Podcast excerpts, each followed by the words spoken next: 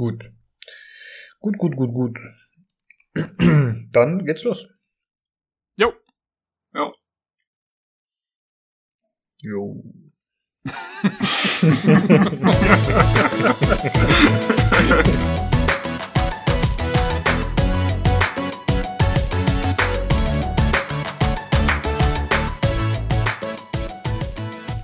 Hallo und herzlich willkommen zum PC Games Community Podcast Folge 97. Ich bin Lukas und bei mir sind der Daniel und der Tobi. Hi. Hallo. Hallihallo. Ja, wir sind heute hier, weil wir über die CitizenCon sprechen möchten. Und da haben wir uns den Daniel quasi als Experten hinzugezogen. Ja, man, man, muss ja, man muss ja mal jetzt noch kurz, welcher Daniel bist du? Der Hörerbrief, Daniel. Der Hörerweb Daniel. Ah, richtig. True, true. Ja, Du warst ja auf jeden Fall schon mal hier, aber stimmt. Ist vielleicht nicht schlecht, das nochmal zu erklären. Ja, genau. Und äh, ja, da haben wir uns im Stream angeschaut und da sprechen wir gleich ein bisschen drüber. Und ansonsten quatschen wir natürlich noch über diverse News. Aber ich würde sagen, wir fangen an mit dem, was wir zuletzt gespielt haben. Tobi, was stand an bei dir? Äh, eigentlich nur ein Spiel und zwar nach wie vor äh, Star Wars Fallen Order. Ähm, Jedi Fallen Order. Äh, ja, leider hatte ich nicht so wahnsinnig viel Zeit zu spielen, deswegen bin ich immer noch nicht durch damit. Aber ich habe es noch ein bisschen weitergespielt und es macht nach wie vor sehr viel Spaß. Äh, zwei Sachen, die mir noch aufgefallen sind, die ich kurz loswerden will. Ähm, zum einen, ich habe ja das letzte Mal gesagt, man kann nur zwischen zwei Lichtschwertfarben auswählen. Ähm, und äh, ja, ist, also vielleicht, hoffentlich ist es jetzt, gilt es nicht als Spoiler oder so, aber äh, relativ, also weil ich glaube, ich bin jetzt wirklich kurz vorm Ende. Und wirklich relativ kurz vorm Ende kann man, kriegt man auf einmal, ich glaube, sechs oder acht weitere Farben zur Auswahl. Und äh, das finde ich sehr merkwürdig, das so zu machen. Also, weil das, du kannst ja, du hast überhaupt keine Möglichkeit mehr, dann noch irgendwie damit was zu machen oder so, ne? Es ist irgendwie sehr komisch. Da geben sie einem dann kurz vor Ende, geben sie einem doch diese ganzen Customization Options. Und es ist jetzt auch nicht so, dass das irgendwie was bringt fürs Gameplay oder so. Es ist wirklich rein kosmetisch. Äh, Mhm. Das fand ich eine sehr merkwürdige Entscheidung. Aber ähm, dafür muss man auch sagen, ich habe, weil ich habe eigentlich gedacht, ich habe schon alle Planeten gesehen und so.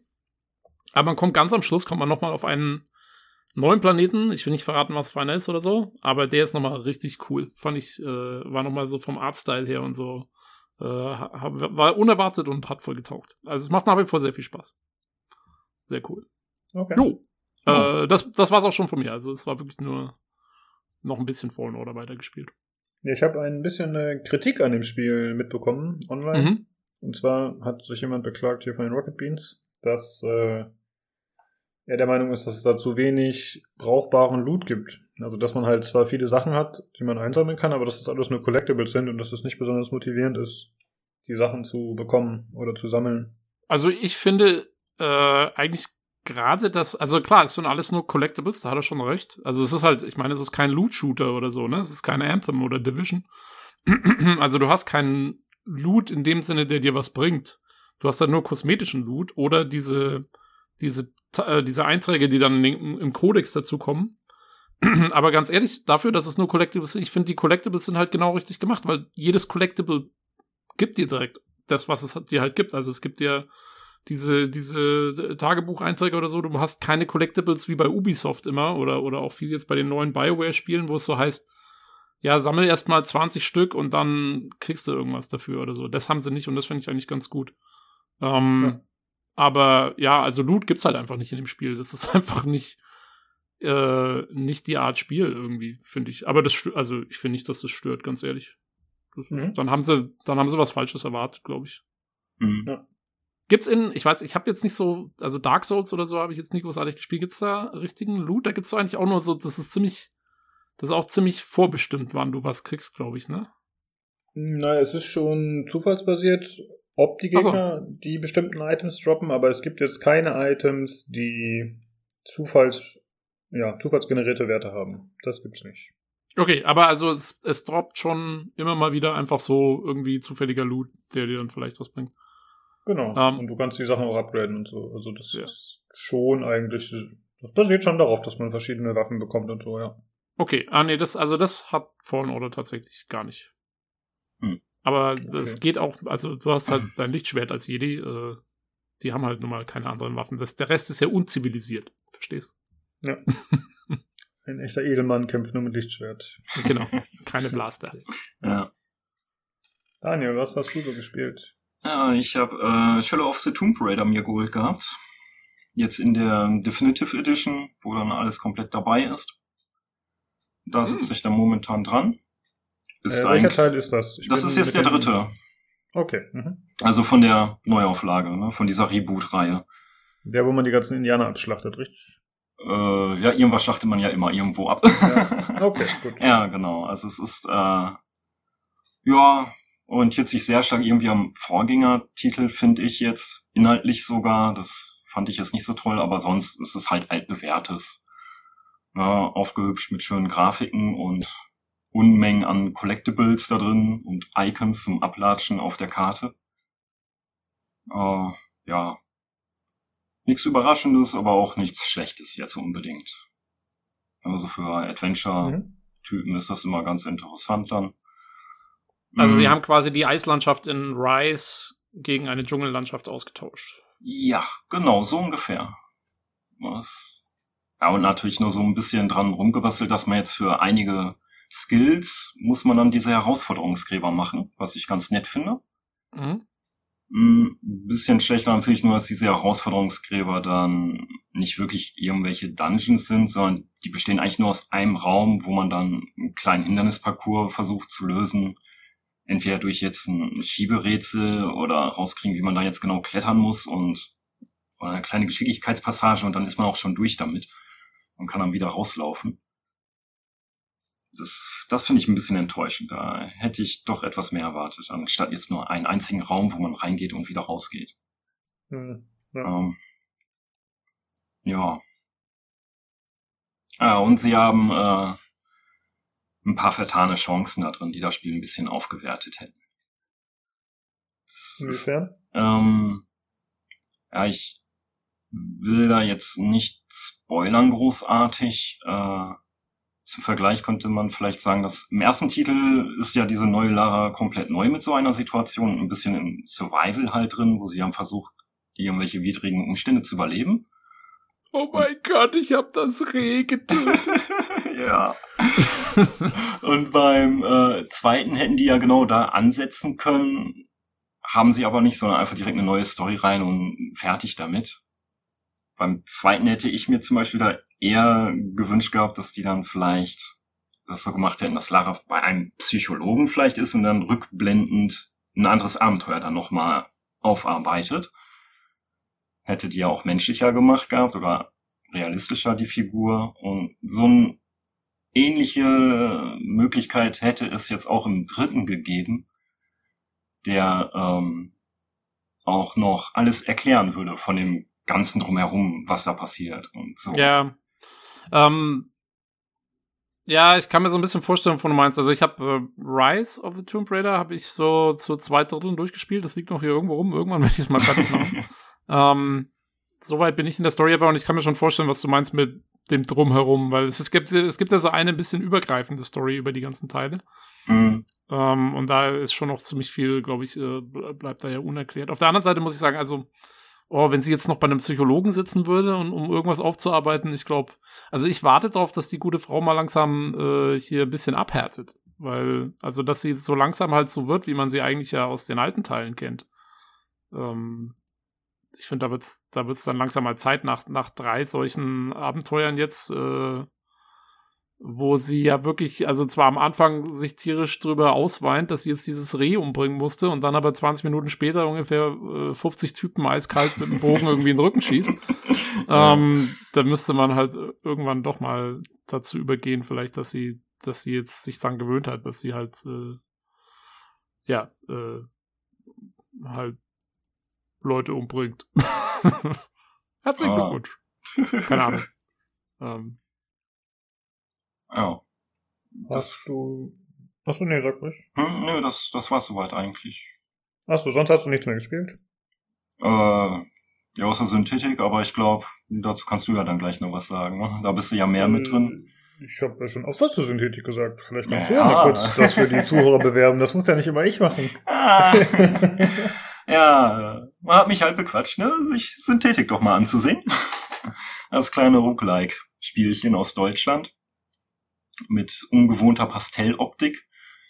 Und äh, ja doch, es macht mehr Spaß, als ich dachte, aus der ISO-Perspektive dann dort in doch etwas langsameren Tempo durchzulaufen, in Twin-Stick-Shooter-Manier. Es ist doch eigentlich ganz gut, auch weil ich finde, dass dort die ähm, der Zufallsgenerator, der die Items halt generiert und die, äh, wer ist das hier, diese Power-Ups, der funktioniert da eigentlich ganz gut in meinen Augen. Ja, ja die sind, äh, fairerweise muss man sagen, die sind nicht komplett zufallsgeneriert, also das sind schon vorgegebene so. Items. Genau. Ich meine, die Waffen haben vielleicht verschiedene Werte, aber die Items an sich sind immer gleich. Ah. Ja gut, das kann ich ja schlecht sagen von meinen drei Spieldurchgängen, die ich da in der Demo gemacht habe. ja.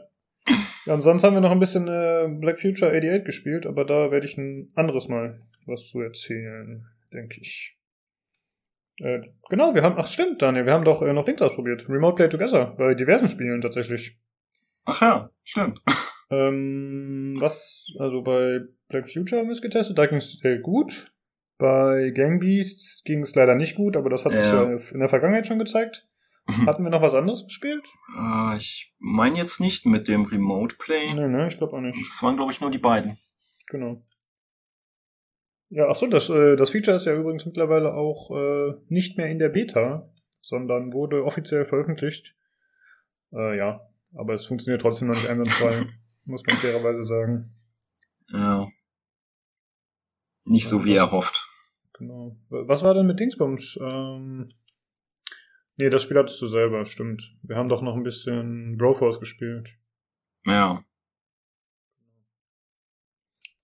Ja, dann erzähle ich mal, was ich noch gespielt habe. Äh, das war jetzt eigentlich schon der Großteil, aber ich habe noch mit dem Pete gemeinsam ein bisschen Division 2 gespielt, äh, weil ich es mal wieder ausprobieren wollte. Und ich habe auch eine der zwei neuen, neueren Klassen freigeschaltet. Äh, ja, da hatte man so bestimmte Aufgaben zu erledigen und ich habe dann ein bisschen gegrindet. Und habe tatsächlich auch zwei Tage ziemlich viel gespielt. Aber da hatte ich ja schon wieder die Schnauze voll. Hast ähm, du, ähm, hast hm? du die Gold Edition oder so? Also hast du die, sind da schon neue DLCs draus, die du jetzt äh, hast? Äh, nee, ich habe nur die Standardversion. Okay. Aber es gibt halt Inhalte, die hinzukommen sind. Also wie gesagt, zwei neue Klassen. Ich glaube, eine hatte ich auch schon mal erwähnt. Das eine ist so eine, also es gibt ja, wenn man das Spiel durchgespielt hat, dann kann man ja so Proficiencies freischalten, so heißen die da. Das ist dann im Grunde eine Klasse. Und da ist halt hinzugekommen äh, einmal der Technician, da weiß ich ehrlich gesagt nicht genau, was der macht, und dann noch der Gunner, der hat halt so eine Minigun dabei als neue Spezialwaffe. Ja. Und äh, es gibt auch ein paar neue Missionen auf jeden Fall. Ja, aber sie hatten ja, glaube ich, auf der Gamescom oder wo das war, hatten sie doch ihren ganzen DLC-Plan irgendwie angekündigt mit, äh, was weiß ich, neuen ähm, einer neuen Kampagne, glaube ich, eventuell sogar, wo es irgendwie rausgehen sollte aus, aus Washington DC, also in die Landschaft rein und so. Äh, ja, das gibt es auch tatsächlich. Also ich, ich weiß nicht, ob das jetzt genau das ist, was du gehört hast, aber es gibt Missionen, die außerhalb des eigentlichen Stadtkerns stattfinden. Die musst du halt über so ein Helikopterlandepad da vom Weißen Haus ansteuern und dann wirst du halt dahin geflogen. Achso, aber das konntest du jetzt auch machen. Hätte ich theoretisch machen können, aber ah. die sind leider irgendwie, die scheinen zeitlich eingeschränkt zu sein. Also ich konnte die nicht zu dem Zeitpunkt machen, als ich sie machen wollte und deswegen konnte ich sie noch nicht ausprobieren. Aber okay. ich glaube, sie sind mit drin, ja. Cool. Jo, ansonsten habe ich, glaube ich, nichts mehr gespielt, großartig. Nö. Jo. Dann kommen ja. wir zum. Hm? Es reicht auch. Es reicht nie. Es reicht nie. Ja, wir kommen zum Hörerfeedback erstmal. Äh, meine Stimme kackt gerade ein bisschen ab. Ich hoffe, die stirbt jetzt nicht weg, sonst muss einer von euch übernehmen. Ich lese mal den ersten Hörerbrief vor vom guten Robert. Servus, liebes Podcast-Team.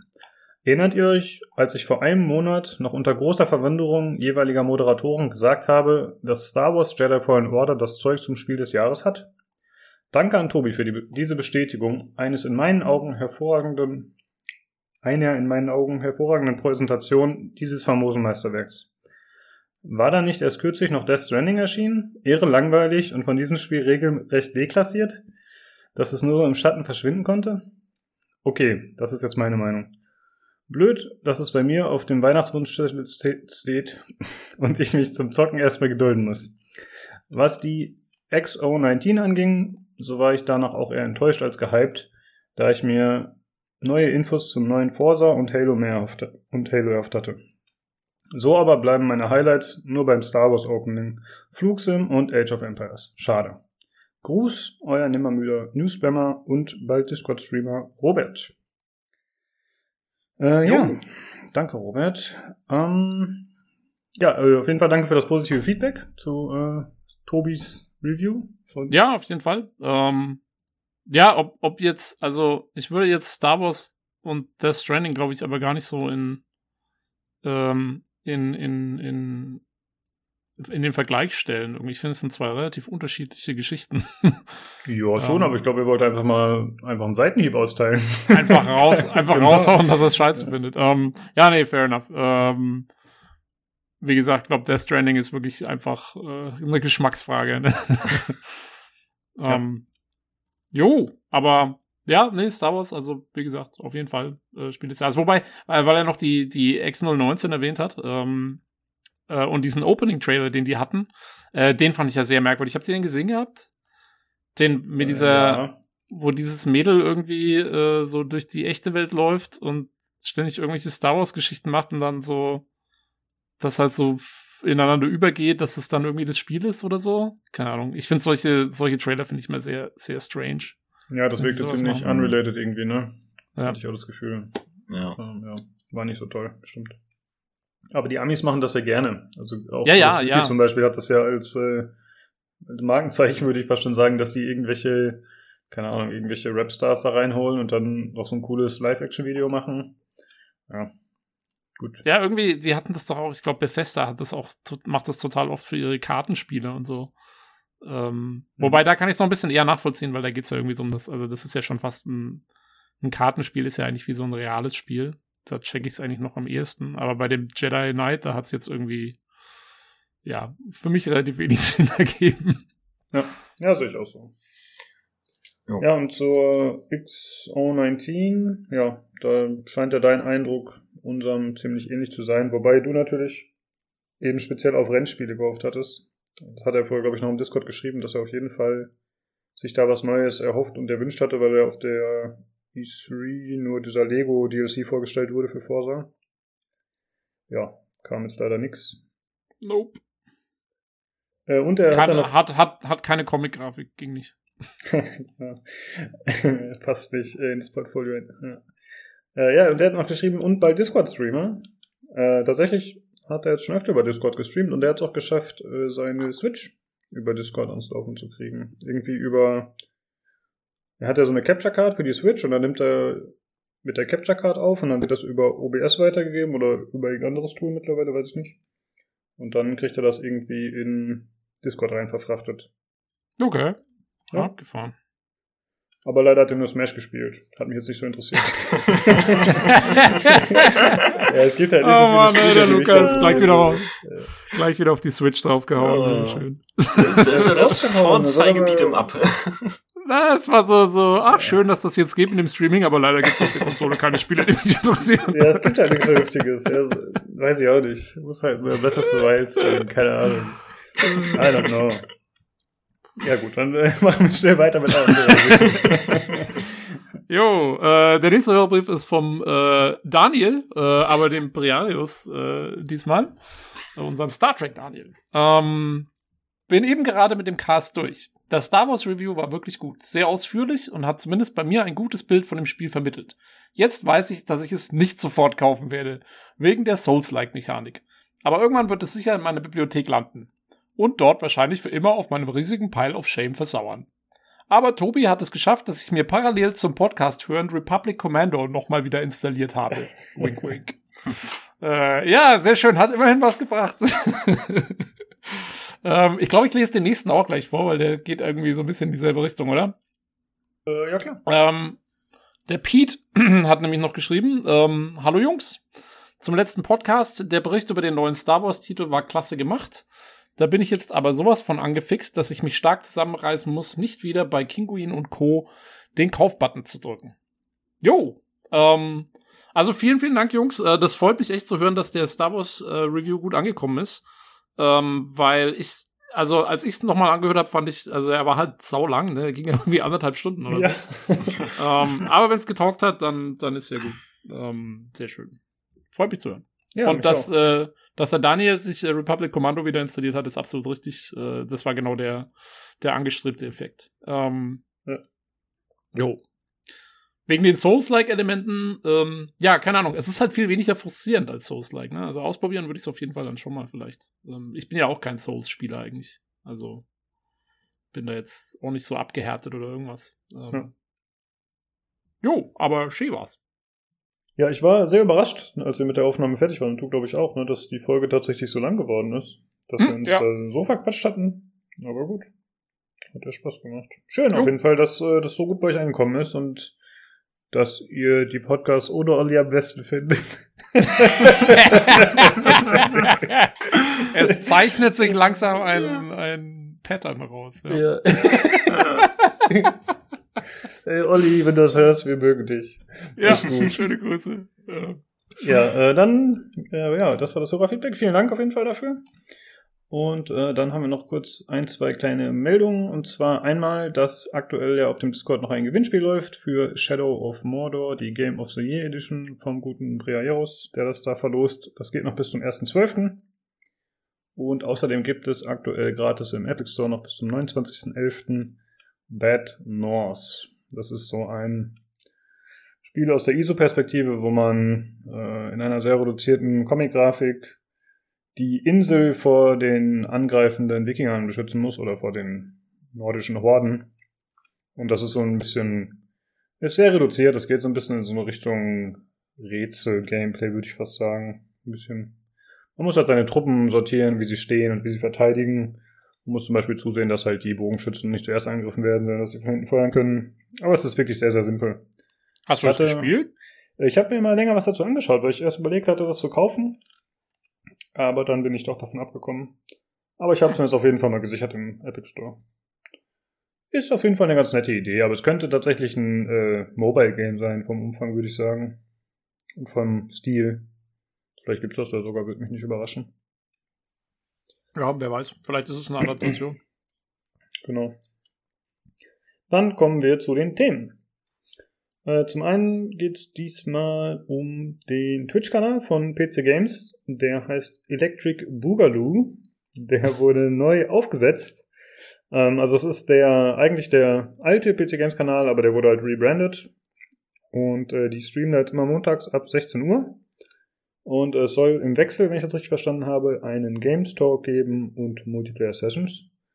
Und äh, ich habe mir die erste Folge oder den ersten Stream angeschaut.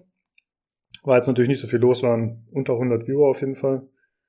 Ich glaube eher maximal ein paar Dutzend. Äh, und die haben gespielt äh, FIFA, was mich überhaupt nicht interessiert hat, aber zum anderen haben sie auch gespielt äh, Wrestling.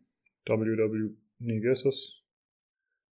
Tu Ach, keine Ahnung. äh. WWE.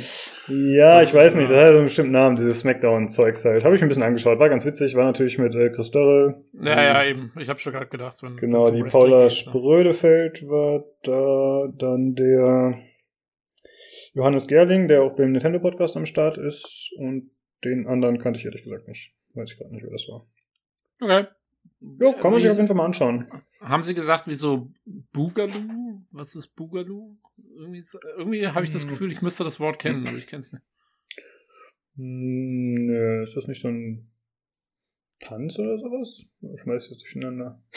Keine Ahnung, nee, weiß ich nicht, warum so heißt. Hm. Ja, da können wir bestimmt nächstes Mal dann die, die Hörerbriefe dazu, äh, Ja, wahrscheinlich. Ja, wie, wahrscheinlich. das, wie wir das nicht wissen können. Wie, ihr kennt nicht Boogaloo? Obwohl, nee, Daniel ist ja hier. Der, Was? der, der, der Was, schreibt. Daniel, was ist, was ist Boogaloo? Genau. Klär uns auf.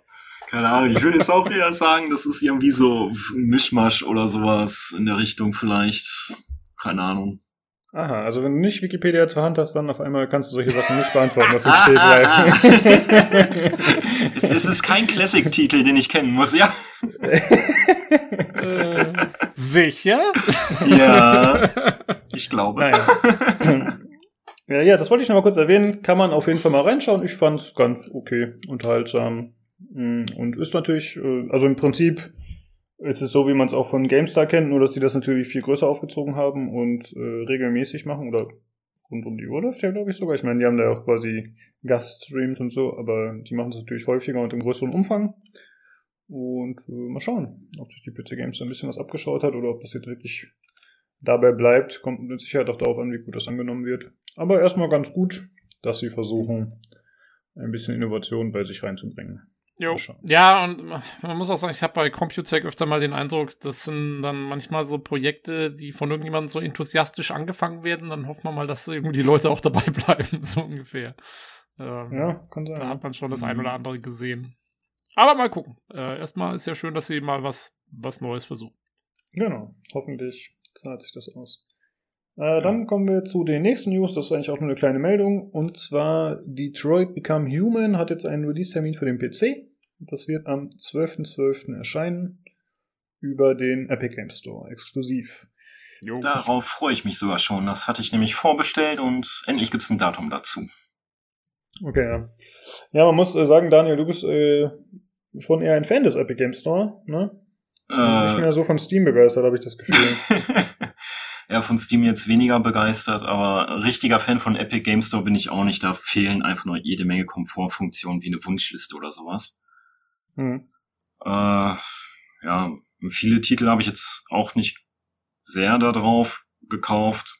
Das sind, glaube ich, nur zwei oder drei. Und den Rest, den ich da in der Bibliothek habe, sind wirklich diese kostenlosen Spiele, die ich mir da jetzt bei dem Giveaways immer abgegriffen habe. Wie wahrscheinlich ja, jeder andere auch. Hm. Ja. Ja, ja okay. so ähnlich, so ähnlich geht's mir auch im Epic Store irgendwie. Also ich bin jetzt nicht massiv dagegen oder so. Ich habe auch, wie gesagt, zwei, drei Spiele drauf, so wie du. Hm. Ähm, aber der Rest ist auch nur das ganze kostenlose Zeug.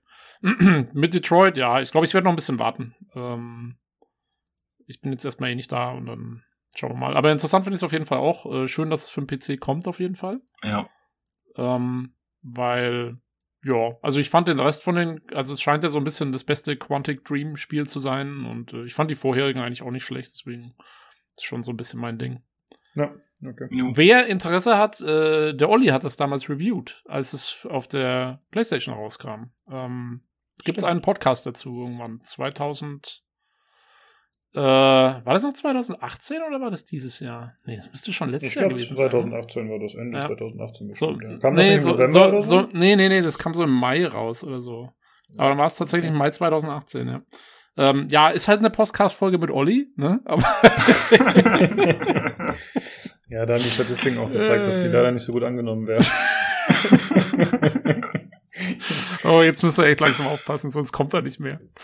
Olli, wir wollen dich wieder im Podcast haben. Ja, äh, wir verlinken die Folge einfach. Ich suche die raus und äh, pack den Link nochmal rein. Aber ehrlich gesagt glaube ich auch, dass mittlerweile alle wissen, was das ungefähr für ein Spiel ist und was einen da ungefähr erwartet. Also ich glaube, jeder, der sich ernsthaft ein bisschen mit der Materie auseinandersetzt und die alten Klassiker kennt, der wird auch wissen, was Detroit Become Human ist. Jo. Gut, dann äh, zu einer sehr überraschenden Ankündigung, wie ich fand, auch wenn es vorher schon Leaks dazu gab. Und zwar wurde angekündigt Half-Life Alex. Das mhm. äh, ist ein VR-exklusives Spiel. Half-Life 3! Ja, oh. nein. nein, nein, äh, das war nur ein Cocktease vom guten Game. Äh, auf jeden Fall soll das äh, Spiel erscheinen im März 2020. Das soll äh, mit allen VR-Headsets funktionieren, also nicht nur mit Waves eigenem Index-VR-System. Das heißt, Tobi, du kannst es doch spielen. Wir hatten ja, ja. glaube ich, im Discord ja. schon kurz darüber ja. gesprochen. Ja. Ich das kann und ich werde wahrscheinlich auch. Mhm. Äh, da rechne ich auch fest mit. Also, das ist so eigentlich gesetzt, genau. Äh, das Ganze soll zeitlich zwischen Half-Life 1 und 2 spielen und da die Lücke schließen.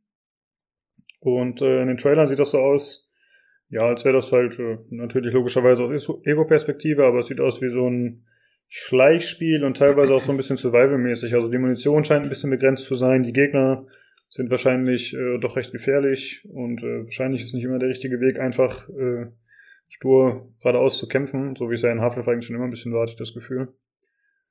Äh, ja, und außerdem wurde gesagt, dass äh, Spieler eigene Level erstellen werden können innerhalb von VR. Also anscheinend wurde die äh, Source 2 Engine und das, äh, das äh, Software Development Kit dafür, das SDK, wurde anscheinend angepasst so dass man halt innerhalb der VR-Umgebung Level bauen kann. Was tatsächlich ziemlich cool klingt, finde ich. Äh, das kommt darauf an, wie das User-Interface dann letztendlich wird.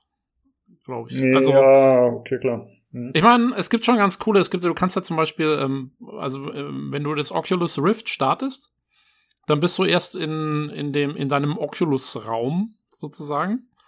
Ähm, das ist halt so ein Zimmer und das kannst du zum Beispiel auch selber gestalten. Äh, da kannst dann äh, irgendwelche Möbelstücke reinstellen und äh, was weiß ich, äh, irgendwie die Umgebung anmalen und so. Ähm, und, und kannst halt, und die Assets schaltest du übrigens frei, indem du einmal die Woche kriegst du so ein Paket und da sind immer neue Assets drin, irgendwie zufällig ausgewählt, wie so eine Lootbox, aber die ist umsonst. Ähm, das ist eigentlich ganz, ganz lustig. Ähm, wenn sie sowas in der Art machen, wäre es vielleicht gar nicht schlecht. Ja, da könnte man schon. Also ich glaube jetzt nicht, dass da irgendwas super toll designtes bei rumkommt. Ähm, aber äh, ja, immerhin.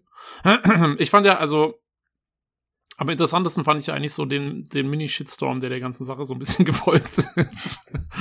Äh, da habe ich gar nichts schon gehört. Na, also, ich meine, was heißt, was heißt Shitstorm, aber es gab schon, es gab schon viele Diskussionen, sowohl im PC Games Forum als auch bei Valve selber, im Steam Forum und so.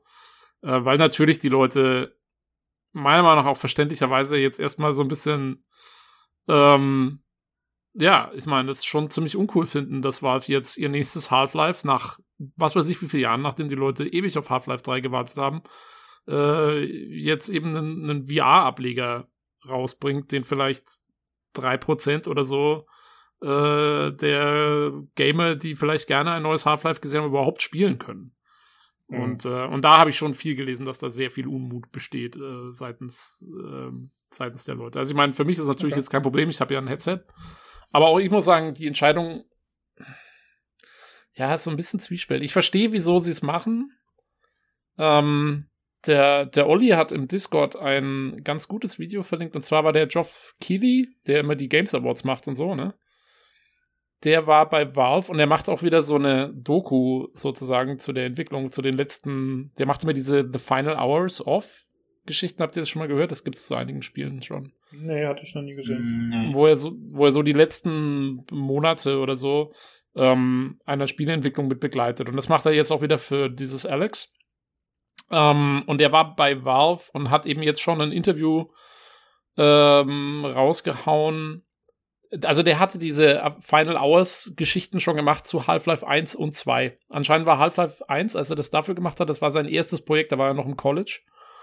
Und dann eben wieder Half-Life 2 und jetzt macht er das wieder für Half-Life Alex und war schon bei Valve und hat die Projektleiter dort interviewt von dem, von dem Projekt. Da sind einige interessante Infos drin, so ein bisschen Background, wie sie drauf kamen, das jetzt zu machen und, und wieso das so ist. Und ja, sehr lustig. Also, ich meine, Valve versucht ja schon seit einiger Zeit auf VR zu setzen. Mit der Vive äh, haben sie ja da mit HTC Vive haben sie ja kollaboriert äh, sehr viel und, und haben da auch mitgeholfen, dass das Ding rauskommt.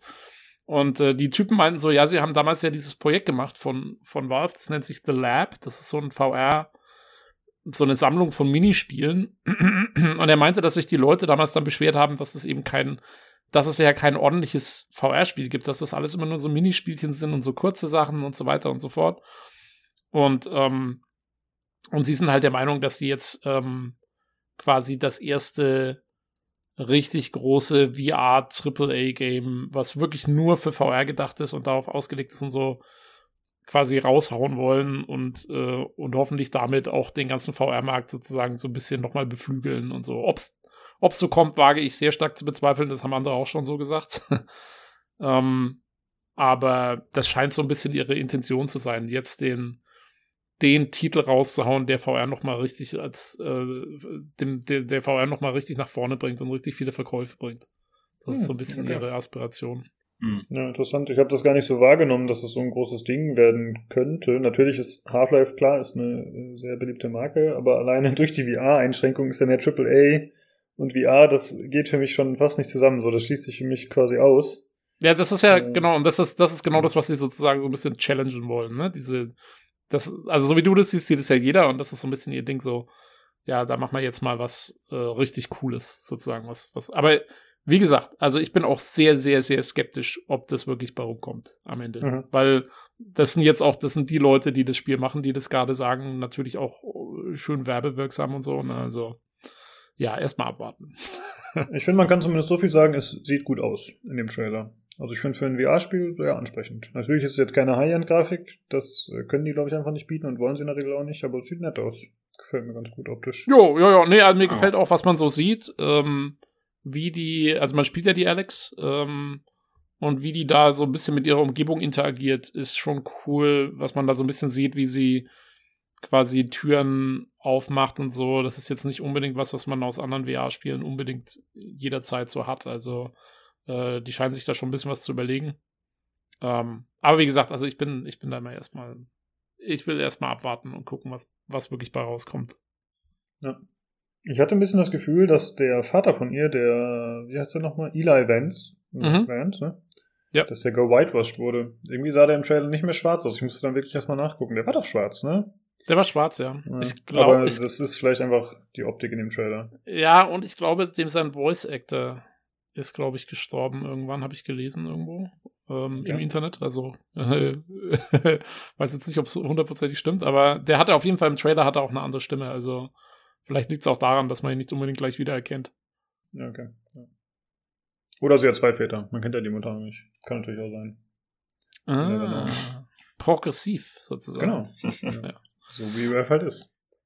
Ähm, ja, aber auf jeden Fall, also ich find's cool, äh, dass es ein neues Half-Life geben wird, das ich spielen kann. Sorry, Leute. Äh, empathisch, wie man dich kennt, ja? ja. Nee, ist für mich okay. Also wenn du mir dann davon berichtest, begeistert, dann äh, ist das für mich okay. Sehr gut. Und ich denke, ja gut, wahrscheinlich schaue ich mir Let's Play oder so an. Mal schauen, wie wirklich der Umfang ausfällt und wie toll das Gameplay wird. Aber ich kann, ich, ich kann ja mal versuchen, VR im Discord zu streamen. Mal gucken, ob das geht. Uh. Oh.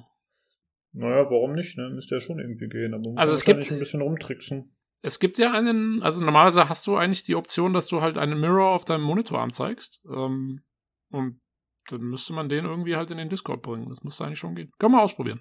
Wäre mal interessant. Ja, klar. Äh, wenn, wird das Mirror in einem eigenen das ist ja ein eigenes Programm, denke ich mal, wo das angezeigt wird, oder? Wie wird das an, gemacht? Ja, genau. An sich ist es eigentlich nur ein Fenster, was offen ist mit dem, mit dem ja, Mirror Image. Ja. Oh ja, das probieren ja. wir aus. Das würde mich immer interessieren. Können wir auf jeden Fall machen, dann, wenn es soweit ist. Oder können wir auch die Tage einfach mal so ausprobieren? Ja, ja, können wir auch, können wir auch genau. schon mit was anderem ausprobieren. Gut. Ja, das waren die News. Diesmal relativ wenig, aber immerhin ein neues Half-Life. Wenn auch nicht Half-Life 3. Yay! oh. ja, das wird ganz gut zusammenfassen, stimmt, ja. Ja, dann äh, kommen wir zu dem Thema, weswegen wir diese Folge heute machen, und zwar zur CitizenCon.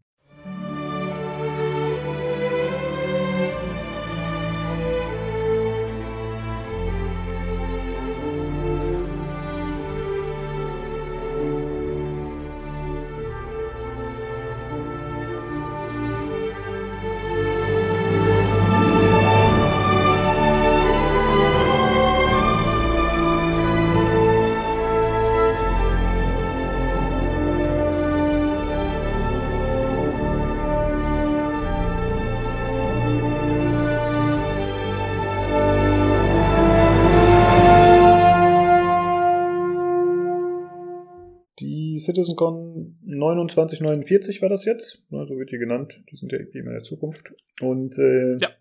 die hat in Manchester stattgefunden, was mich schon mal überrascht hat. Ich dachte, die würden sowas auf jeden Fall in Amerika machen. Nein, die haben auch schon vorher einen in Frankfurt mal gemacht gehabt. Mhm. Ähm, also die klappern immer so ihre ganzen Studios ab. Ja, okay. Also ich muss sagen, ich habe die zum ersten Mal gesehen, die Show. Äh, ich habe mhm. natürlich schon mal das ein oder andere Video gesehen, aber jetzt habe ich mir quasi ganztägig den Stream reingefahren, äh, mal super aufmerksam und mal auch quasi nur als äh, Nebengedudel, aber man kriegt ja trotzdem immer ein bisschen was mit und schnappt was auf. Und äh, ja, es ist eine interessante Veranstaltung. Also es war nur eintägig, das hat mich auch überrascht. Und es ist äh, natürlich ein, äh, ja, man feiert sich selbst ab, ne? Also das ist ja irgendwie auch klar, so das ist ja wahrscheinlich bei einer BlizzCon genauso äh, oder wo auch immer. Äh, was man hier immer fairerweise sagen muss, dass es ein, einen Stream gab, den man so frei schauen konnte. Also auch äh, wenn man jetzt nicht ein Virtual Ticket hat, wie bei der BlizzCon, konnte man sich alles anschauen. Das fand ich schon mal cool. Und die laden das, glaube ich, auch später alles noch hoch auf YouTube. Genau, innerhalb der nächsten Woche, ähm, also wenn der Podcast raus ist, wahrscheinlich schon die Hälfte da, ähm, werden diese ganzen Panels und so werden hochgeladen, vor allen Dingen, weil es gab ja auch zwei Bühnen, glaube ich. Ähm, und der Stream deckt natürlich nur ab, was auf einer Bühne passiert ist. Das heißt, es gibt auch noch einen Haufen Panels, die man gar nicht gesehen hat, äh, wenn man den Stream schaut. Deswegen ja. kommt da noch ein bisschen was äh, mhm. quasi immer hinterher. Ähm, ja, ich muss schon auch sagen, also ich finde die Veranstaltung schon auch immer sehr speziell. Ähm, weil sie halt vor allen Dingen, also ja, sie feiern sich immer selbst ab, aber gleichzeitig haben sie halt mit dieser mit dieser Open Development Geschichte haben sie halt trotzdem das Problem, dass sie halt ihre Alpha abfeiern, die halt dann immer trotzdem noch komplett verbuggt ist und die Hälfte funktioniert nicht. Und ähm, und, und was ich auch mal sehr merkwürdig finde, selbst außerhalb von der Alpha kriegen sie ihr Zeug immer nicht so ganz gebacken. Ne? Also es ist, äh, da funktioniert dann mal hier der Monitor nicht. Oder die Leute, die irgendwie eigentlich die Bilder auf irgendwelche Monitore aufspielen sollen, haben keine Ahnung, welcher welcher ist oder so. Und ähm, da muss man ziemlich viel irgendwie auf der Bühne dann gemacht werden oder gesagt werden, so, hey, jetzt mach doch mal das oder mach mal das oder so. Ähm, das kenne ich jetzt so von anderen Präsentationen nicht. Also die sind da immer sehr, ähm, ja, äh, quasi. Es wirkt unorganisiert im, irgendwie. Improvisiert, genau. genau. Das ist, also ich glaube, das soll auch so ein bisschen so sein. Ich glaube, das ist so ein bisschen so ein, so ein Authentizitätseffekt, der da entstehen soll. Ähm, aber das war auch bis jetzt jedes Jahr so. Also es ist jetzt nichts Neues für 2019. Das okay. kennt man. Immerhin, diesmal ist die Demo nicht gecrashed, als Chris Roberts. das ist schon, ja, doch, das ist, also das ist, glaube ich, fast in jedem Jahr vorher passiert, dass irgendwann mal die, das ganze Ding gecrashed ist. also ich okay. äh, habe es ja, wie gesagt, vorher noch nie gesehen. Und ich fand es mhm. auch tatsächlich sehr befremdlich und sogar ein bisschen unangenehm. Also es war halt vor allem wegen, während dieses Opening-Panels, nenne ich es jetzt mal, da war halt der Chris Roberts auf der Bühne für, weiß ich nicht, 40 Minuten oder so vielleicht. Und die haben da halt äh, neue Features ein bisschen gezeigt und es wurde halt vorgespielt, da von seinen Mitarbeitern.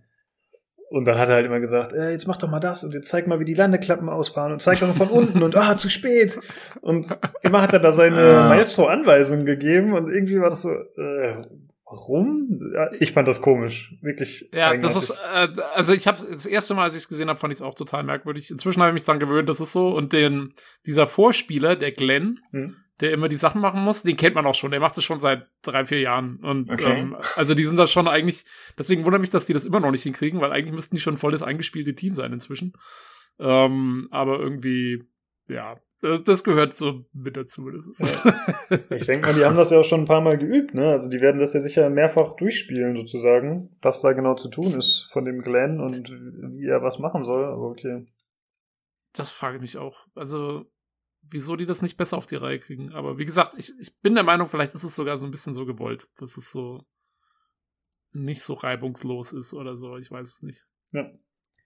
Äh, Daniel, teilst du da unsere ja. Meinung oder wie ich, siehst du das so von der? Also ich habe sie auch zum ersten Mal gesehen gehabt, dieses CitizenCon und ja, als wirklich Chris Roberts da anfing mit von wegen, ja, jetzt bitte Spieler 1 auf dem Monitor, Spieler 1 bitte, Spieler 1 bitte. Nein, das ist Spieler 2, Spieler 2 muss auf den linken gehen und Spieler 3 soll auf den rechten gehen und oh, da habe ich mir gedacht, so, Mann, das müsste den Leuten doch wirklich inzwischen schon bekannt sein, welcher Spieler wohin soll zum zeigen und das, das wirkte echt nicht so so gut, fand ich. Also, keine Ahnung, ich habe vorher auch keine anderen Citizen Cons gesehen oder so. Aber ich, das fand ich doch schon extrem von ihm, dass er da so die Kontrolle richtig haben wollte über alles und keine Ahnung, er wirkte wie so ein Regisseur, der dann versucht da. Ist er ja auch. Ja. Also ja, ein, ja. Ein, schle ein, schlecht, ein schlechter, aber er ist. der Uwe Boll der Spieleindustrie. Ja, nee, der hat doch, was hat der, der, der, der hat doch den, der, der hat ja, der war ja zehn Jahre lang oder so, hat er, war er raus aus der Spielebranche und da hat er ja Filme gedreht. Ah, wusste ich. Unter anderem diesen total gefloppten Wing Commander Film eben. Ähm, also er ist so ein bisschen, das geht schon so in die Richtung. Ja, gut. ja und äh, das war halt äh, sozusagen die Opening Ceremony, äh, wo auch die viele der neuen Features gezeigt wurde. Dann gab es zwischendrin so einen Blog, wo sehr viele Panels waren, wo die Entwickler zu Wort gekommen sind und auch spezielle Features, äh, auf spezielle neue Funktionen, auf ihre Entwicklertools und so eingegangen sind. Und am Ende gab es dann nochmal einen Blog, wo nochmal Chris Roberts da war und wo die noch ein bisschen was gezeigt haben. Ich würde sagen, wir gehen einfach mal so ein bisschen die Sachen an, die äh, durch, die angekündigt wurden, oder? Mhm. Ja. Dann gucken wir mal auf die Liste. Hm. Also als allererstes ja. Karak. Karak. Die Karak ist da. Endlich. Aber nur zur Hälfte. Was? Aber nur zur Hälfte, ja, also äh, Ja. Was ist das? Sie hat ein Datum. Was ist die Karak? Äh, die Karak ist äh, quasi ein Forschungsschiff ähm, für, ich glaube, also soll so eine Crew haben, eigentlich von so fünf, sechs Leuten ungefähr. Äh, Daniel, korrigier mich, korrigier mich, wenn ich irgendwas Falsches sage. Äh, nee, habe ich auch so im Kopf jetzt. Und sie ist quasi das, eigentlich das meist erwartetste Schiff von den Fans so gewesen. Seit Jahren. Die ist angekündigt seit 2000, weiß ich gar nicht, 15, 16, irgendwas. Und äh, ist also seitdem, seit den, seitdem die ersten Konzeptbilder draußen waren von den Fans, heiß erwartet ähm, worden. Und äh, ja, jetzt wurde sie zum ersten Mal gezeigt. Ähm, sowohl von innen, zumindest teilweise, ähm, als auch von außen. Und äh, hat einen Termin gekriegt im Februar 2020, soll sie dann endlich im, im Verse äh, quasi zu fliegen sein. Ähm, jo, ich, also ich meine, ich war jetzt persönlich noch nie so äh, mit der Krag verbandelt wie anscheinend irgendwie 90% der Playerbase. Äh, aber immerhin, ist gut, dass sie da ist. Mich wundert ehrlich gestanden, äh, dass sie jetzt da ist, weil das Gameplay für dieses Schiff fehlt noch. Also, das soll ja ein Forschungsschiff sein und dieses ganze Entdecker-Gameplay, dass du rumfliegst und Sachen wirklich scannst und, und erkundest und diese Long-Range-Scans machen sollst und so. Äh, das ganze Gameplay gibt's noch gar nicht. Und ähm, ich frage mich, ob es so ist, dass sie das Schiff jetzt einfach rausgebracht haben, weil sie gesagt haben, das müssen wir jetzt machen, wir brauchen irgendwas Cooles zum Zeigen und deswegen machen wir jetzt einfach das Schiff fertig, egal ob wir es nochmal umbauen müssen später oder nicht. Oder ob es dieses Gameplay vielleicht sogar schon gibt, aber wir wissen es, oder halt zumindest in Teilen schon gibt, aber wir wissen es noch nicht wegen vielleicht Squadron 42 oder sonstigen Geschichten. Äh, das frage ich mich eigentlich Mhm. am meisten. Ich. Naja, Probleme mit Schiffen haben die ja nicht gerade rauszubringen, wo noch äh, das Gameplay fehlt, wie diese Reclaimer, das Schiff, was andere Schiffe verschrotten soll, die gibt's ja auch ohne stimmt, ja. Nutzen. Dann hier, äh, was waren da Das- noch hier? Das Betankungsschiff gibt's auch schon, ne? Betankungsschiff. Okay, das weiß ich ganz gar nicht. Ach so, doch, ja, äh, die Starfarer. Ja, genau. Ja, oder die Terrapin und der Herald, die ja beide so Datenschiffe sein sollen zum Daten abgreifen und transportieren. Da gibt's ja auch nichts für. Ja, aber weißt du, äh, zumindest das mit den Daten und so, da kann ich mir vorstellen, das ist, das ist jetzt nicht so kompliziert, ja. Da musst du, Mhm. das ist ja im Prinzip so wie Cargo Transport. Aber ja, sowas wie dieses Scannen und so und was du dann alles dafür brauchst und Ding. Also ich, da müssen sie schon vielleicht hinter den Kulissen eine bessere Vorstellung davon haben, als sie bis jetzt so rausgelassen haben, Ja. wie das funktionieren soll, genau, weil sonst, du kannst ja nicht einfach so ein Schiff bauen, was eigentlich diese Funktion hat, ohne zu wissen, was braucht das Schiff dafür irgendwie, ne? Hm. ja, naja, aber auf jeden Fall, sie war da. Ähm, sie ist äh, begeistert aufgenommen worden von den Anwesenden, die natürlich komplett neutral sind dem Spiel gegenüber. Ja. Na, die haben ja alle ihre Aktien, die müssen sich freuen. Ähm, also ich fand interessant, dass zum einen äh, das Schiff hat ja ein, äh, einen Gleiter sozusagen, der auch im All dann das Schiff verlassen kann und zum Beispiel Planetenoberflächen ansteuern kann oder so. Das fand ich ziemlich cool. Dass man sozusagen Ja. ein Schiff im Schiff hat. Das gab's das schon vorher so? Integral- Ja. Das gab's schon. Ja. Okay. das gab's schon. Äh, und sonst. Es gibt sogar, es gibt sogar regelrechte, äh, ich glaube, also es gibt sogar regelrechte ähm, so, so Competitions, äh, wie viele, wie viele kleine Schiffe man in bestimmte große Schiffe reinbekommt. Ja, Ja. ja gut, Also aber da das hier ist doch so, die werden doch zusammen so verkauft, oder nicht? Ist das nicht so ein. ja, die werden zusammen verkauft, Ja. aber im Prinzip ist es ja genau das Gleiche. Ich meine, das ist einfach nur, das Schiff hat halt einen Hangar und da fliegt das Ding rein. Interessanter wird's, wenn mal ähm, Schiffe zusammenkommen sollen, die so angedockt sind aneinander. Das ist noch eine neue Technologie, ähm, die es im Moment noch nicht gibt. Aber ein Schiff in ein anderes Schiff reinzufliegen und dann dort zu landen und dann dort damit zu transportieren, das ist eigentlich schon gegeben. Na gut, ich fand das ziemlich cool, wie das herausgeflogen kam und es dann damit weitergeflogen wurde. Aber okay. Ja, dann kauft ihr eins, Lukas. Ja, ich muss noch sparen. Was, was kostet das? Die Äh, Karak? Mhm. die Inzwischen Karak war, glaube ich, bei, was waren das, 550 Euro oder sowas? Die ist Okay. ja angeboten Ja, worden. Und wenn ich die kaufe, dann habe ich Star Citizen auch oder muss ich Star Citizen noch gesondert mir holen? Äh, Ich glaube, du musst es dir noch gesondert holen. ja. Aber, Aber, das Spiel reißt dann nicht mehr raus, weil das Spiel kostet nur 50 äh, mit einem und du kriegst noch ein kleines Schiff dazu. Ich dachte tatsächlich bisher immer, wenn man ein Schiff kauft, dann hat man auch das Spiel. Weil die Schiffe sind ja alle recht teuer. Hm, Na gut. Nee, Okay. Das Spiel musst du immer, also du brauchst ein so ein Starter-Package. Ähm, da ist dann eben ein Starterschiff dabei. Ich musste das damals auch machen. Ich habe mir auch eigentlich ein, direkt ein besseres Schiff gekauft, äh, als ich eingestiegen bin in die Sache. Und musste mir dann aber trotzdem so ein blödes Starterpack kaufen und deswegen habe ich jetzt so eine dumme Aurora rumstehen. okay. Ähm, aber ja, nee, ah. musste dazu kaufen. Ja. Hm, dann äh, wollte ich noch sagen, das ist doch neu, dass man auf dem Schiff AI-Kameraden hat, oder? Oder gab es das schon vorher mal? Ähm, das ist neu, beziehungsweise, also das Neue war, dass die AI jetzt Schiffe steuern kann, auf denen du sozusagen mitfliegen kannst. So. Ähm, das ist ein neues Feature. Es gibt noch keine AI-Crew auf Schiffen im Moment. Alle Personen, die man gesehen hat auf der Karte, das waren alles andere Spieler. Ach so, also ich, jetzt, ich, dachte tatsächlich, das wären AI-Kameraden gewesen, bis auf die nee, Frau nein. halt, die mit ihm vorgespielt hat. Ich dachte, ich dachte, die hätten zwischendurch mal gesagt, okay, jetzt landet das Schiff und äh, dann werden wir später wieder abgeholt mit dem großen Ding und das macht AI. Nee, nee, nee, das, das waren alles andere Spieler. Das, äh, ja. das gibt's noch nicht. Also das soll, das soll ein Feature werden, aber im Moment gibt's das noch nicht. Ähm, nee, er hat ganz am Anfang gesagt, dass, dass diese beiden Spieler, die auf der Bühne waren, das sind eben der Glenn, der alles macht, und diese Frau. Ähm, Sam. Aber er hat gemeint, irgendwo hinter, Sam, genau. Äh, und hinter der Bühne waren aber noch weitere Leute, die eben wie der Typ, der dann die Hangartür aufgemacht hat und so. Ähm, okay. Die waren noch extra. die Spießgesellen, ja. die sich um alles kümmern müssen. die, die Knechte von Chris Roberts. Okay, krass. Hättest ja, du vielleicht mitbekommen, wenn das Voice over IP funktioniert hätte?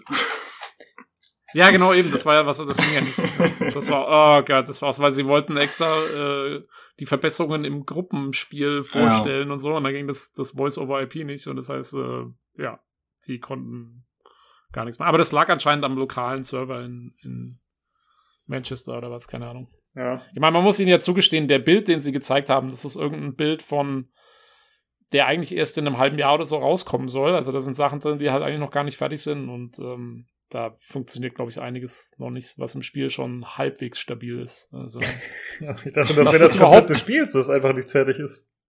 Ja, ja, das schon auch. Aber ja. da ist noch mal extra wenig fertig. Also es wundert einen, dass das überhaupt läuft. Das okay, okay. Ja. ja, und dann äh, haben sie ja. während des Panels auch den neuen Planeten gezeigt. Ich weiß nicht, ob der jetzt für euch schon bekannt war oder nicht. Äh, wahrscheinlich schon mal angekündigt, aber der heißt New Babbage. Das ist so ein Schnee oder. Nee, Moment. Nein. Der Planet heißt Microtech. Oh. Die, die Siedlung heißt New Babbage. Oh, diese Stadt. Ja, okay, my bad. Ähm, ja, und ja, den Planeten, ähm, man hat ihn in Teilen schon gesehen, immer mal in so äh, Videos, die sie rausgebracht haben, wenn sie mal neue Environments gezeigt haben und so. Da hat man schon immer mal so einen Wald gesehen auf dem Planeten oder so. Aber das, was man jetzt äh, da äh, gestern gesehen hat, ähm, war schon neu. Also das kannte man noch nicht. Sie waren ja auch ganz stolz auf ihren gefrorenen See ähm, mit diesem gefrorenen Wasserstädter, der auch cool ausschaut, muss man schon sagen. Ja. Ähm, aber, inter aber interessanter ist ja, sie haben ja sie haben ja dieses, dieses neue, diese neue Technik vorgestellt, um die Planeten zu rendern, äh, die für alle Planeten jetzt kommen soll, die quasi nochmal den Anflug nochmal viel smoother machen soll, dass du quasi nicht mehr diese Pop-ins hast von diesen äh, neuen Gebieten und Texturen, wenn du dann da näher rankommst, sondern sie haben gemeint, mit dem neuen System soll es wirklich ähm, aus dem Weltraum auf dem Planeten sehr ähm, alles quasi, dass du schon aus der Ferne sehen kannst, wo ist jetzt der Berg oder äh, die Schatten sollen dann richtig liegen und nicht erst ja. so reinploppen und ja. Genau. Ja, da gab es auch später noch ein längeres Panel, wo sie dann darüber gesprochen haben, eben, wie nennt sich das? Äh, wie vor? Wie heißt das? Äh, Planet wie vor ja. oder so? Äh, ja. Genau. Und äh, da haben sie auch schon gesagt, dass sie da die einfach die verschiedenen Klimazonen, dass die besser ineinander übergehen sollen, dass das alles eben besser aufgelöst sein soll und alles ein bisschen realistischer wirken soll und eben auch weniger aufploppen, so wie ihr gerade schon gesagt habt. Äh, dem Ganzen haben wir auf jeden Fall relativ viel Zeit gewidmet, aber in diesem Öffnen, äh, in diesem Opening Panel haben die eigentlich, sind die da nicht so sehr drauf eingegangen. Ich glaube, nur die Schatten wurden erwähnt und sonst weiß ich gar nicht. Ja, und dass das halt alles, wie gesagt, ein bisschen äh, besser ineinander übergeht, diese ganzen verschiedenen äh, Levels of Detail, die man da sieht von der Entfernung aus. Mhm. Ähm, was ich noch ganz cool fand, worauf sie auch überhaupt nicht eingegangen sind, aber ähm, ich glaube mal, das gibt es noch nicht, wenn ich mich jetzt nicht irre. Ähm, es gibt jetzt auch, zwar noch nicht volumetrisch, aber immerhin, äh, es sind jetzt Wolken am Himmel.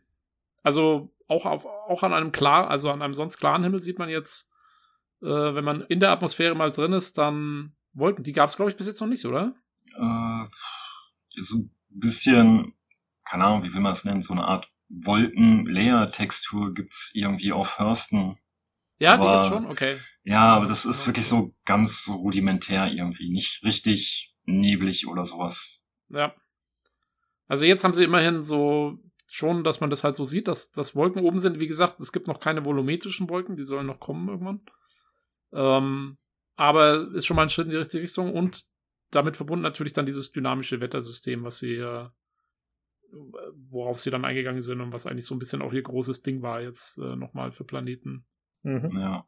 Äh, können wir gleich gerne kurz drüber sprechen. Eine Frage habe ich noch zu diesem V4. Habe ich das richtig verstanden, dass das jetzt retroaktiv für alle Planeten angewendet wird oder ist das jetzt nur für kommende Planeten?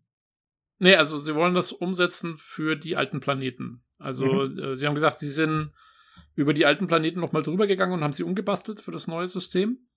Und äh, sie haben gemeint, jetzt quasi diese, also sie mussten die Planeten mehr oder weniger neu bauen für, für das neue System.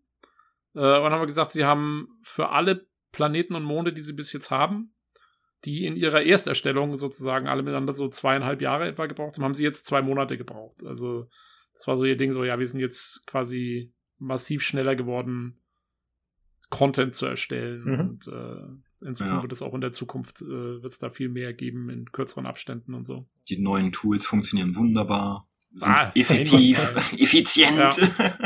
Es stürzt dann erst im Spiel ab, die Tools funktionieren. ja, genau. ähm, vielleicht, äh, ich würde sagen, das Wetter, das wurde ja später noch vorgestellt bei diesem letzten Panel. Ich würde sagen, vielleicht machen wir das letzte so in einem Stück, weil das war ja so eine Mission, die quasi vorgespielt wurde. Dann mhm. können wir das äh, noch besprechen.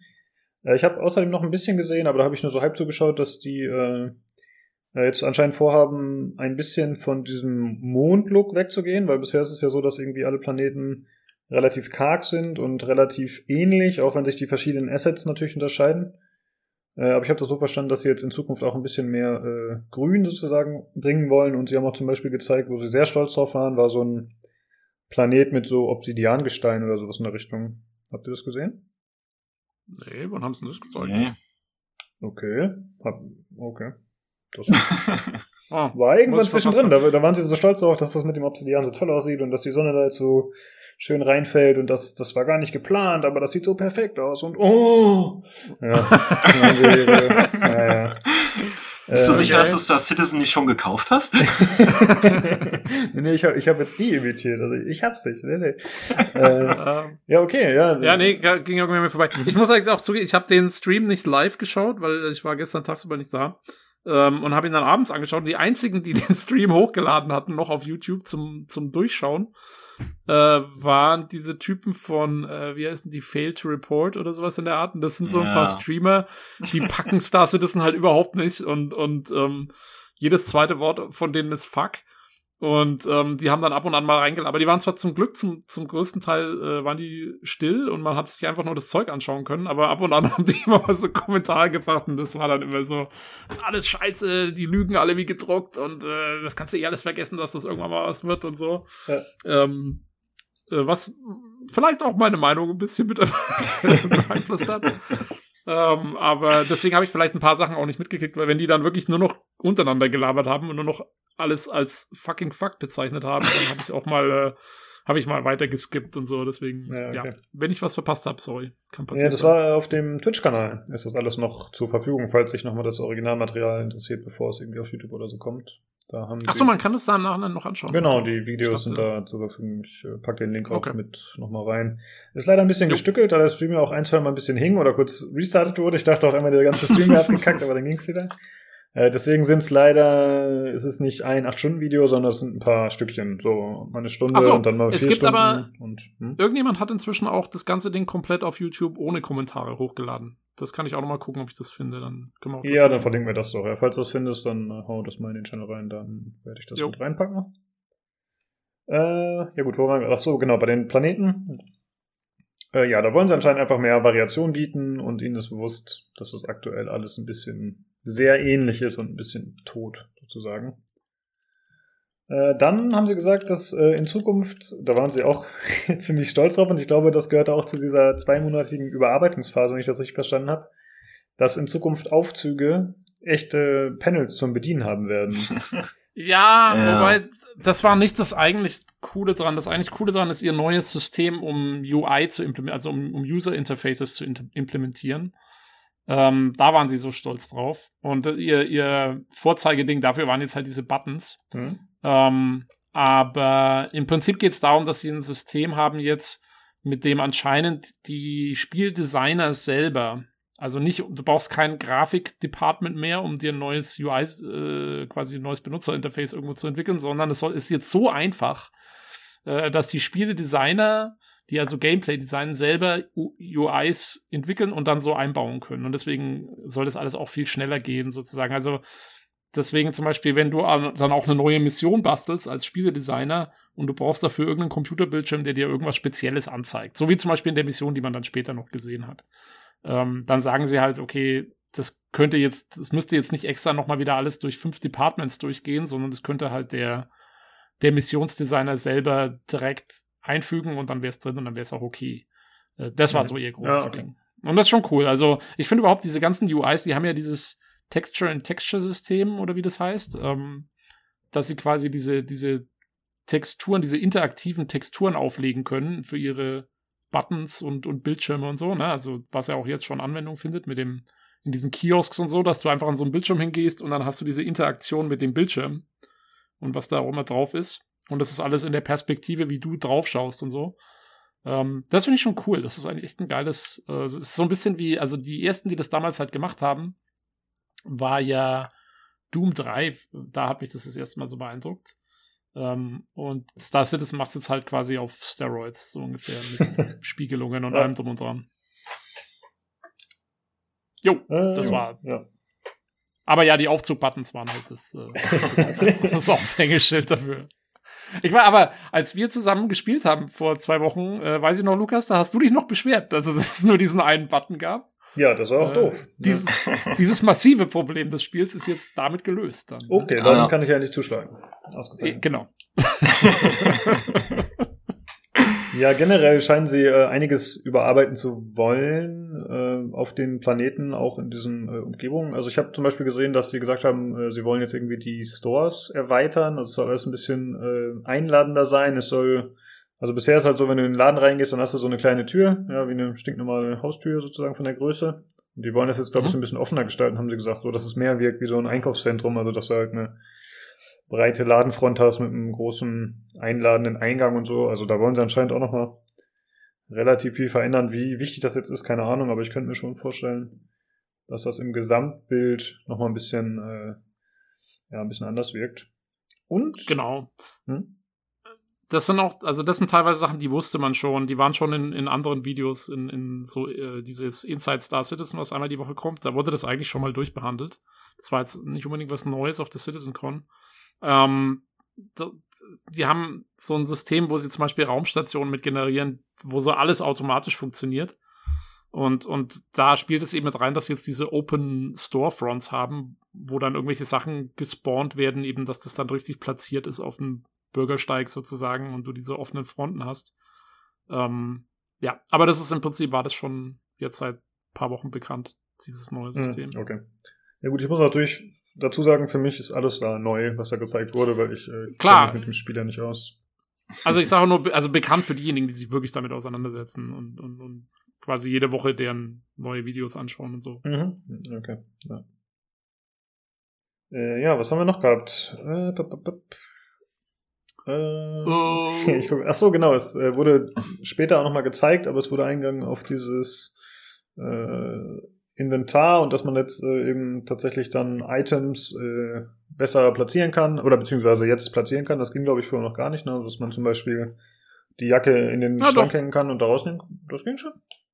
Also, es, also man konnte zumindest platzieren im Sinne von, wenn du zum Beispiel eine Kaffeetasse in der Hand gehabt hast, dann konntest du die auf dem Tisch direkt platzieren und so. Das gab's schon, aber ich glaube, dieses äh, Jacken in Schränke hängen und so, das war jetzt irgendwie. Ja, für Kleidung gab's das, gibt's das noch rein gar nicht. Aber das ist ja. jetzt dann. Ich meine aber, die hätten das schon einmal gezeigt gehabt in, äh, weiß ich nicht, in irgendeinem anderen Video. was aber auch schon deutlich älter ist, meine ich mal, so einen Ausschnitt gesehen zu haben, wo auch einer im Bett aufwacht, an den Spind geht und sich dann dort direkt die Kleidung anzieht. Aber das ist ein langfristiges Ziel gewesen, was die jetzt endlich wohl weit genug gebracht haben. Hm, okay. Ja, vielleicht. Also ich kann es jetzt auch noch nicht. Ähm, was ich aber mit am coolsten fand bei der Geschichte war, äh, dass man mal wieder diesen Soft, äh, diesen Soft Shader gesehen hat für die oder die Physiksimulation für die für den Stoff. Mhm. Das sah schon cool aus, wo er den Labcode, also diesen Labormantel, der, da lag so ein Labormantel auf dem Tisch und er nimmt den und und er greift ihn halt quasi an einem an einer Ecke so oben am Kragen und dann schleift er den halt so über den Tisch und nimmt ihn dann auf. Das, äh, das ist schon cool. Das ist halt alles äh, systematisch umgesetzt halt als, als Physiksimulation für die, für Stoffe. Ähm, das sah cool aus. Hm, das stimmt. Äh, wobei man das später in der Mission nochmal ge gesehen hat, aber da, wie gesagt, da sprechen wir später noch drüber. Ja. Äh, wie war das mit dieser Cortana-Geschichte? Äh, hat man das auch schon in der Mission davor gesehen oder war das in der Mission? Ich weiß gar nicht. Ja, das, das war, glaube ich, in der Mission. Das war aber, das war mehr so ein Gag, glaube ich. Ähm, ja dieser holographische Greeting-Person am Spaceport. ja, also ich fand, die einem dann die haben ganz tolle Witze erzählt. Ja, also das fand ich wirklich oh, ja, ein bisschen eigenartig und fremdschämig, genau. Also das ist halt so ein Bot, der sozusagen oder so ein Hologramm, das einen begrüßt, wenn man da ankommt äh, und dem man, glaube ich, schon ein paar Fragen stellen kann, beziehungsweise das einem weiterhelfen kann. Und man kann sie halt auch bitten, Witze zu erzählen. Und die fanden alle unheimlich lustig. So lustig, dass sie direkt noch einen zweiten Witz erzählen musste und das war so. ja, Wahnsinn. Äh, wie, also der erste, der erste war äh, What is a mobile wrist device that is completely based on helium? The Moby Gas. Hm. ja, das heißt, Moby Glass ist bei denen so das, äh, ja. das, das ja. die Smart die eigentliche Marke, ne? Ja. Genau, ja. Es war richtig schlecht. Ähm, das stimmt ja, es war so ein bisschen so ein Abklatsch von, äh, hier, was haben wir gesagt, Cortana. Ähm, ja. Aber eigentlich, also noch nicht mal. Äh, aber wir haben dann schon gesagt, ne, von mehr von Avina aus, aus Mass Effect hier, der, der Greeting-Frau, der holographischen. Mhm. Ja, aber sie haben ja selber Cortana referenziert, ne? Also sie haben es ex ja. also da, deswegen, sie haben halt gesagt, ja, hier, das ist sozusagen unsere Cortana. Das fand ich sehr strange, dass wir das gemacht haben, aber okay. Ja, wer weiß, ja. vielleicht spoilern die damit schon mal, dass man die mitnehmen kann. Dann kannst du die auf dein Schiff stellen und dann erzählst du dir dort tolle Witze, während du durch ne, Quantum Travel reist und ja, gut, nichts zu tun hast auf deiner Fahrt. Ne? Warum nicht? Klar. da hast du, wenigstens kannst du dann 15 Minuten lang Witze anhören, während du von einem Asteroiden zum nächsten fliegst. Ja, das ist doch eine tolle Idee. Das ist die Frage, ob sie schon mehr als zwei auf Lager hat. Oder ob sie extra nur zwei nicht. abgefragt haben. Genau. Aber wenigstens dann hat das Lore-Team wieder was zu tun. Oh ja. Äh, wollt ihr, ja. Stimmt, das Lore-Team war auch da, aber da kommen wir auch zu sprechen. Äh, wollt ihr noch was sagen zu äh, Microtech oder New Babbage? Weil, weiß ich nicht, also da wurde ja schon noch ein bisschen was gezeigt, hier diese Stadt, ne, wie die so aussieht. Ich weiß nicht, ob das schon bekannt war. Äh, halt, ja. Das soll also ein bisschen offener sein, genau, das haben wir gesagt. Dass äh, die No-Fly-Zones, die es ja bisher gibt, dass die halt ein bisschen zu einschränkend sein und sie wollen jetzt dafür sorgen, dass man halt auch innerhalb von Städten angeblich besser landen kann und da äh, mehr Freiheiten hat sozusagen. Das haben wir gesagt, ne? Ja, das finde ich ja, cool. Mhm. Genau, um, ähm, das ist echt klasse. Weil, also ich meine, gut, Daniel, ich weiß, dass du mit deinen verschiedenen Schiffen irgendwie es geschafft hast, dich in irgendwelche No-Fly-Zones schon reinzumogeln in der derzeitigen Alpha. Ja. Ähm, und dann Leute äh, Leute griefst mit deinem Raumschiff. Ey, das, das war ich gar nicht. Keine Ahnung, was da passiert ist.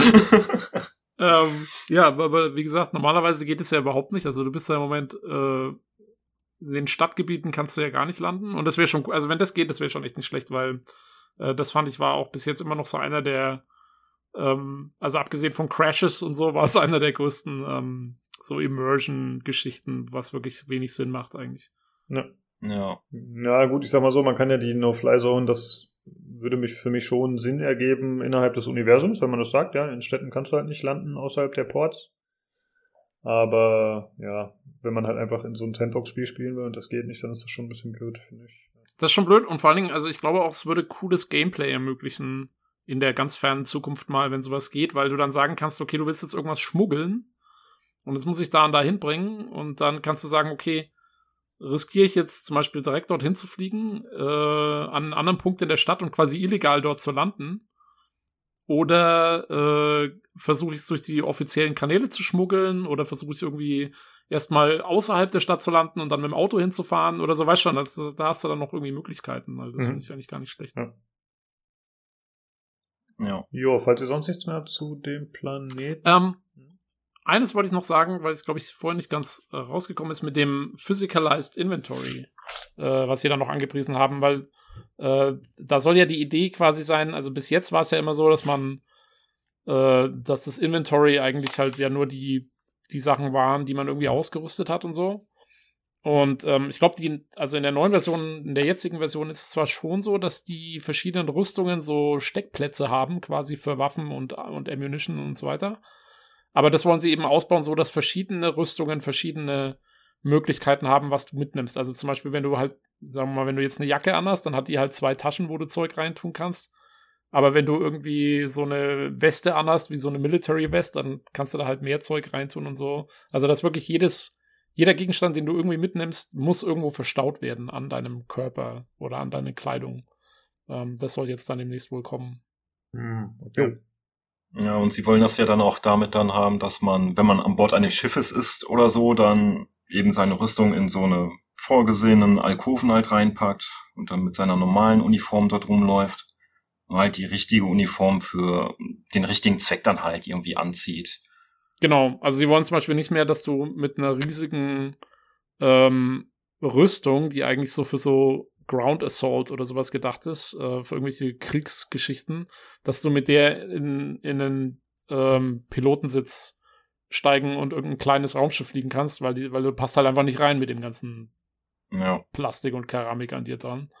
Ähm, dann musst du halt die Rüstung ausziehen, irgendwo verstauen und dann kannst du dein Raumschiff fliegen, so ungefähr. Ja, das fand ich aber tatsächlich ganz cool von der Idee. Also nicht, weil mich jetzt diese Komplexität anspricht, aber ich fand es ganz cool, dass man übers Schiff gehen kann und dann sieht man da so einen Spind, wo dann auf einmal die Rüstung drin steht. So. Weil klar, du, Ja, du kaufst cool. halt diese Rüstung, aber und du kaufst die ja vielleicht auch nach Optik, aber wenn du dann zum Beispiel so ein First-Person-Spieler bist, ja, dann siehst du die halt nicht. Und so hast du sie halt auch mal irgendwie da und das sorgt ein bisschen für Immersion. Finde ich cool. Ja, ob, ob das System so gut funktioniert am Ende, muss man sehen, mit diesem, zum Beispiel, dass du, dass du nur bestimmte Sachen in bestimmten Rüstungen machen kannst. Weil ich könnte mir auch vorstellen, dass das sehr einschränkt. Also, jeder, der quasi dann ein Ein-Mann-Raumschiff hat, hat ein Problem, wenn er keine Spinde da drin hat, wo er irgendwelche Rüstungen verstauen kann, dann kann er kaum noch irgendwas machen, weil, weil er halt nicht die Kleidung dafür hat oder so, gerade parat. Ähm, uh, also da bin ich mal gespannt, wie gut das dann im Gameplay rauskommt. Ah, da, Ja. da habe ich immer eine Frage zu. Ähm, das ist jetzt ein bisschen unrelated, aber ich habe da heute mit einem Kollegen schon drüber gesprochen, der kannte Star Citizen gar nicht und ich habe ihm so ein bisschen erzählt, was die Leute dafür Geld ausgeben, weil ich das bei uns im Discord gelesen habe. Und äh, meine Frage ist, das haben wir bestimmt schon mal gesagt, aber wenn das Spiel final erscheint, dann muss man doch keine Schiffe mehr erwerben. Dann hat man doch theoretisch die Möglichkeit, sich auch die, was weiß ich, 870 Jump E für Echtgeld zu erwirtschaften. Äh, äh für, für Ingame-Geld zu erwirtschaften, richtig? Richtig. Okay. 98. Ja, okay, okay. Sorry, ich habe noch das Vorgängermodell. Ja. Ich kann mir die 98 nicht leisten. Ja, okay. Ja, das ist korrekt. Das stimmt. Also Ja, aber man kann theoretisch. sich eigentlich Hm? jetzt schon auch schon äh, Schiffe kaufen und sogar leihen im Spiel für Ingame-Währung. Nur die werden halt nicht übertragen, weil es noch Server-Vibes gibt. Okay, ja gut. Aber das wusste ich zum Beispiel Ja. nicht. Aber äh, das heißt, später wäre das Problem ja nicht mehr so massiv, das du gerade beschreibst, Tobi. Und jetzt aktuell Genau. ist ja das Gameplay eh eher äh, ja, zweckmäßig. Nee, kann man noch nicht mal sagen. Nein, kann man nicht sagen. Rudimentär. Genau, rudimentär. Und äh, daher denke ich, ist es noch okay. Wenn es dann später vernünftig implementiert wird und man sich auch Schiffe leisten kann, ohne dass man äh, Dutzende Stunden grinden muss, dann ist doch okay. Ja, das glaube ich wird die größte Frage werden, wie, wie das mal gebalanced wird am Ende mit den Mhm. ganzen Schiffen. und so. ja. äh, ja, was haben wir noch? Äh. Ähm, ach so, äh, dieser, wenn ihr wollt, können wir zu diesem Modus kommen, der vorgestellt wurde. Theaters of Ja gut, War. also dann sind wir, dann sind wir quasi durch Ja. mit der, mit dem ersten Ding. Genau, ja, wir besprechen ja, wie gesagt, später noch diese Demo-Mission. Da kommen auch noch mal ein, zwei Sachen bestimmt zur Sprache, aber das war ja so ein Ding zusammen. Ja, dann kommen wir zu dem Theater of War Ding. Ja, Oh ja. Da, meiner Meinung nach eines der größten Ankündigungen auf dieser CitizenCon. das stimmt. Würde Das ich ist sagen. im Grunde wirkte es wie Battlefield, aber halt im Citizen, Ja. im Star Citizen-Universum. Es konnte schon äh, vor Ort gespielt werden von Leuten, die haben da extra so Gaming Rooms eingerichtet, wo die Leute irgendwie, ich weiß gerade die Spielerzahlen nicht mehr, aber wo halt Dutzende gegeneinander gespielt haben. Äh, 40 20, waren das, glaube okay. ich, ne? 20, 20, 20, 20 gegen 20, ja. Ja. Also man muss kurz, es ist quasi ein eigenständiger Modus, ähnlich wie jetzt, ähm, äh, shit, wie heißt Arena Commander oder Star Marine. Ähm, der unabhängig von PU, also von dem großen Universum sozusagen anwählbar ist. Und dann so eigene Multiplayer-Matches ermöglicht. Ähm, und die laufen dann eben ab. Also mich hat's ganz stark erinnert an, an äh, hier Planet Side. Ähm, oder auch das, was ich letztens ausprobiert habe, mal dieses ältere äh, Early Access Spiel ähm, Angels Fall First. Habe ich ganz oh, stark davon erinnert. Okay. Ja. Ähm, also es soll, es ist quasi ein Spielmodus, wo 20 gegen 20 spielen und da gibt es dann verschiedene Phasen, in denen du Objectives ähm, erledigen musst, zum Beispiel irgendwelche Computer zu hacken oder sowas, äh, irgendwelche ähm, Gebäude oder Einrichtungen zu zerstören.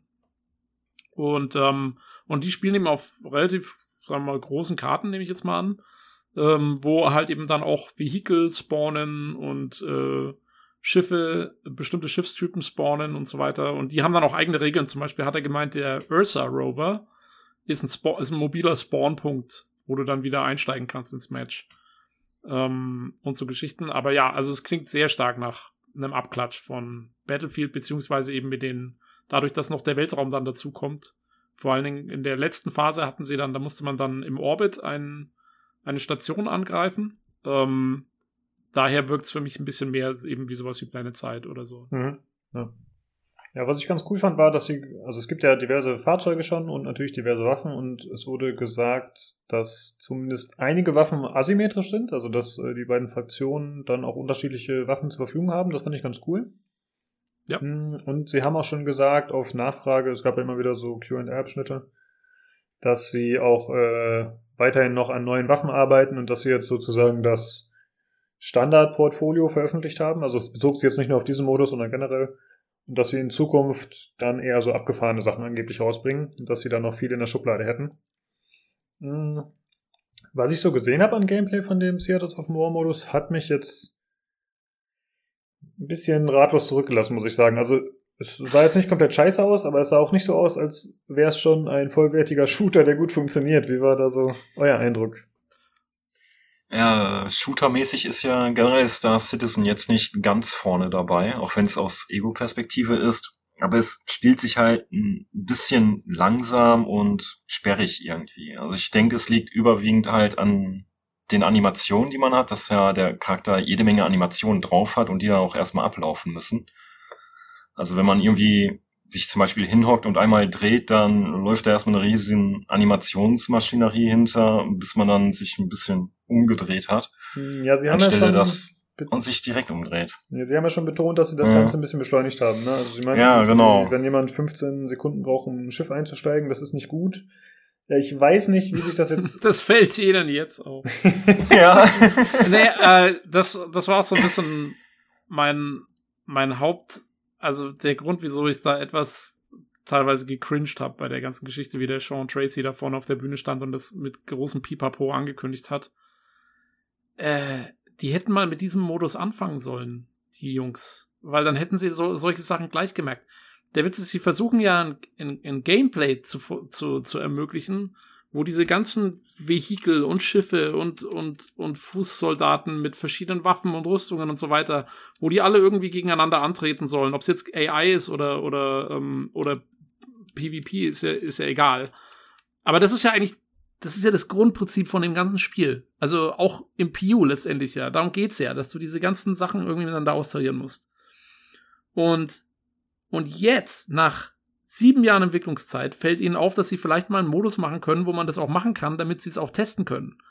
Weil im, im, im, im PU, also in dem großen Universum, kommt es ja fast nie zustande. Da gibt es ab und an mal Events, wo sich dann wirklich äh, 20 gegen 20 Leute mal zusammenraufen, äh, die das erst ewig koordinieren müssen und treffen sich irgendwo und machen PvP. Aber sobald da einer stirbt, ist der natürlich auch wieder was weiß ich in Port Olisar oder sonst wo und darf erst wieder eine halbe Stunde dahin fliegen.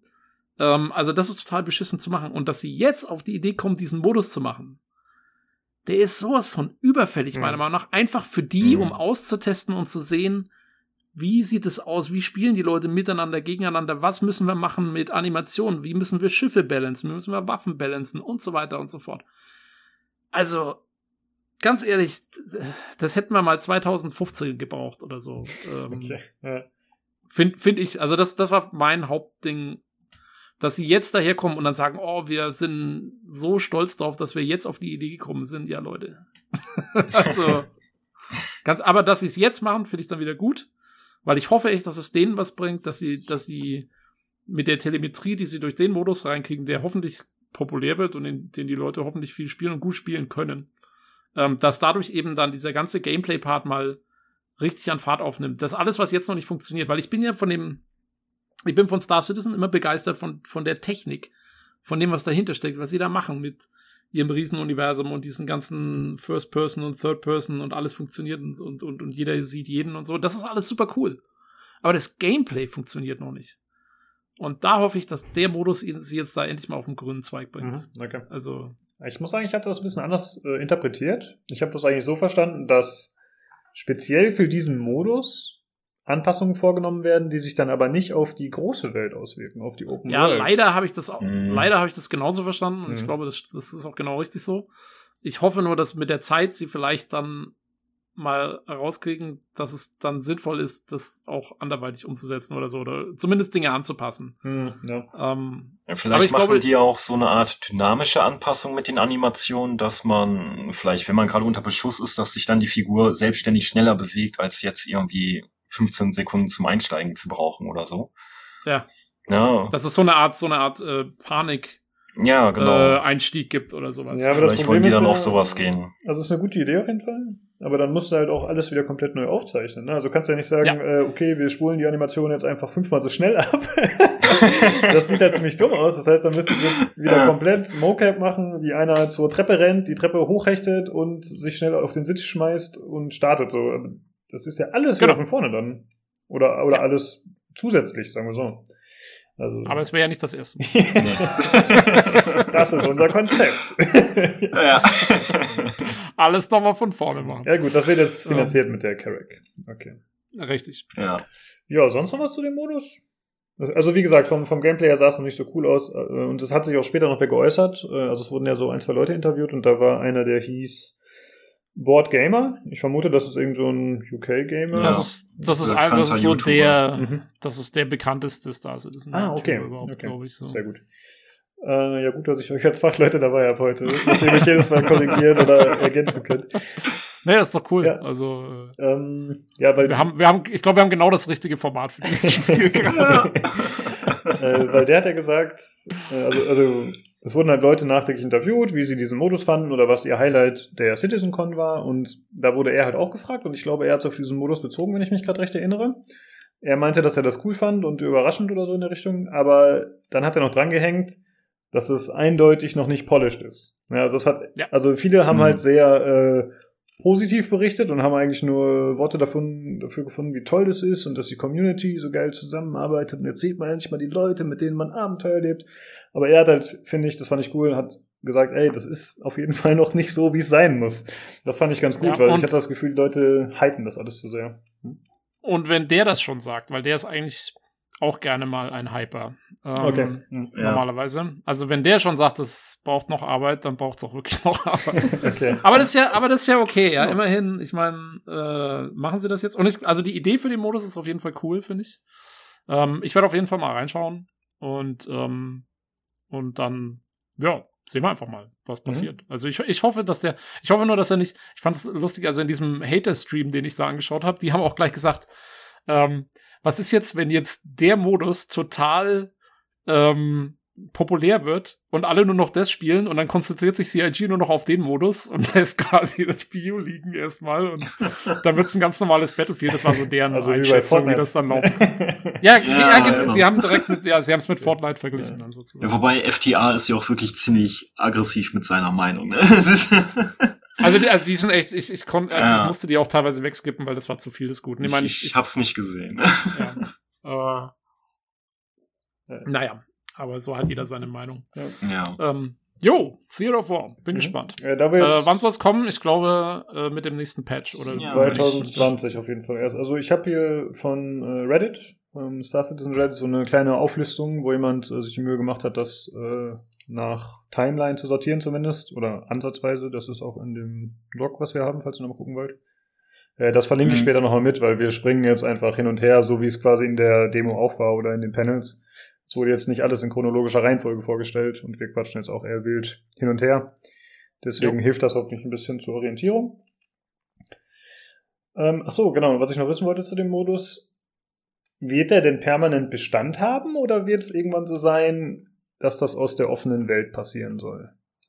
Also in der offenen Welt kann sowas ja eigentlich jetzt schon passieren, theoretisch. Nur halt, wie ich es vorhin gesagt habe, es ist halt total schwierig, das zu koordinieren oder die Mhm. Leute zusammenzubringen dafür. Äh, dafür machen sie jetzt den Modus. Und diese, also die, wie sie das aufgezogen haben, ist immer so, äh, in der Lore ähm, sind es quasi Spiele im Spiel. Also diese, das ist, äh, gehört zu diesem ähm, Electronic Access. Ähm, heißt die Firma, die diese Spiele macht, also EA abgekürzt. ne? Ähm, und und äh, die machen quasi Spiele, also so Simulationsspiele, eben das Arena Commander, das ähm, äh, hier Star Marine und jetzt eben auch sowas. Und es soll sogar später mal äh, so sein, dass du dir dann, wenn du ein größeres Schiff hast, ähm, ein Frachter oder so, du willst einfach nur Fracht transportieren und bist halt ewig im Quantum Travel unterwegs, weil du irgendwie drei Systeme abfliegen musst oder so, dann kannst du dir so eine Simulationskapsel in dein Schiff stellen und wenn du dann mit der interagierst, kannst du quasi während dein Schiff im Quantum Travel in der echten Star Citizen Welt, sorry, ihr habt jetzt meine Anführungszeichen nicht gesehen, aber äh, in, der, in, der, in der eigentlichen Star Citizen Welt fliegt dein Schiff durch den Quantum Travel und währenddessen kannst du halt ein Match Arena Commander spielen oder so dann. So, so Ah, soll das mal gedacht sein. Finde ich ein bisschen, äh, also ist natürlich ein guter Weg, um sowas zu implementieren, dass man sagt, wir äh, stellen das als Virtual, Virtual GameStar oder so. Das, weil so kann man halt einfach quasi die Gamey-Elemente beibehalten und das Ganze einfach aufsetzen dann. Äh, aber Ja. finde ich ein bisschen enttäuschend tatsächlich. War mir nicht bewusst. Ich dachte halt, man will natürlich äh, Konflikte simulieren, nachstellen. Äh, ja, das ist dann ja quasi gar nicht gegeben. Dann gibt's ja wirklich äh, nur die Sachen in der offenen Welt, die als ähm, ja, realistische Konflikte stattfinden, sozusagen. Also in der, Sim also dieses Spiel aber, was quasi die, die, also dieses, diese virtuelle Erfahrung im Star Citizen Universe basiert wiederum auf historischen Ereignissen in dem Universum.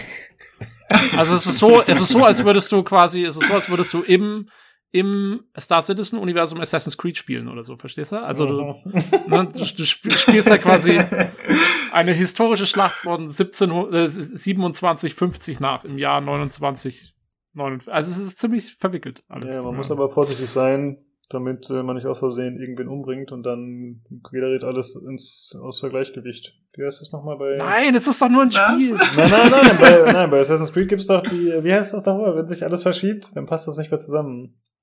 Asynchron. Genau, dann wird's asynchron. Äh, Dann Achso, ach, ach, du meinst, dass man sich desynchronisiert. Ja, Genau.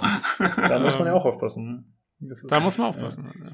Ganz schön, ganz schön. Äh, ja, wir haben jetzt. Ja, Hm? äh, keine Ahnung, ich hoffe mal, dass es auch so ist, dass es dann trotzdem mal auch im richtigen Universum Missionen geben wird, die darauf aufbauen, natürlich. Also ich meine, es gibt ja auch jetzt schon Missionen, die dann auch Dogfights wie in Arena Commander oder sowas machen. Ich könnte mir vorstellen, dass sie dann auch, wenn, wenn irgendeine Map oder so von dem ähm, äh, hier von dem, von dem Theater of War gut funktioniert, dann könnte ich mir zum Beispiel vorstellen, dass sie das dann als Template nehmen, um auch mal eine, eine richtige Mission ins Universum einzubauen, die irgendwie sowas ähnliches macht. Ja, Verstehst als? Also- Event wird sich das ja auch anbieten. Eben. Ja, Genau. das ist ideal für sowas. Genau. Und du kannst coole Sachen machen, glaube ich. Also, weil zum Beispiel, ja, die haben ja jetzt nur gezeigt, dass du irgendwelche Laptops hacken musst und dass du irgendwie ein Gebäude zerstören musst und hier äh, irgendwas machen musst. Aber zum Beispiel, ich könnte mir auch Missionen vorstellen, die ein bisschen abgefahrener sind, die halt mit dem ganzen Zeug von Star Citizen funktionieren. Zum Beispiel könnte ich mir vorstellen, dass du, dass ein Team soll eine Ressource meinen, hätte ich mir mal so überlegt, und ein anderes Team soll das verhindern. Ja, das heißt, sie schicken immer ihre Prospector oder so los und müssen sie dann beschützen, aber einer muss halt direkt auch die Prospector fliegen und das Zeug äh, irgendwie abbauen. Und währenddessen versuchen die anderen an das Schiff hinzukommen und es und es zu killen und so. Also da, da gibt's schon Möglichkeiten. Da kannst du Mhm. schon irgendwie lustige Sachen machen. Ja. Vielleicht veranstalten die darüber ja auch mal ein intergalaktisches Freibier saufen oder so. Das wäre einmal Fall, würde ich aber dann eher wieder mit einer Bar Citizen verbinden, so dass wir das auch in echt machen können. Also ich hätte es ja besser gefunden, wenn sie das äh, ein bisschen so implementieren würden, dass man sozusagen einen Söldner spielt oder dass man Söldneraufgaben wahrnimmt und dass man sich dann sozusagen enlistet für eine gewisse Zeit für eine der äh, ausgeschriebenen Missionen sozusagen. Weißt du, du gehst halt ins äh, Söldnerlager XY oder zum Missionsgeber XY und der hat dann da so eine Liste und dann suchst du deinen Server raus und das ist dann sozusagen deine aktuelle Quest und dann wirst du da zugeteilt oder so. Sowas würde ich, glaube ja. ich, ein bisschen besser ja. finden. Aber ist alles trotzdem gamey natürlich. Das, ist das eben, das Problem ist, mhm. dass sie halt das, das Universum so ungamey wie möglich belassen wollen, glaube ich.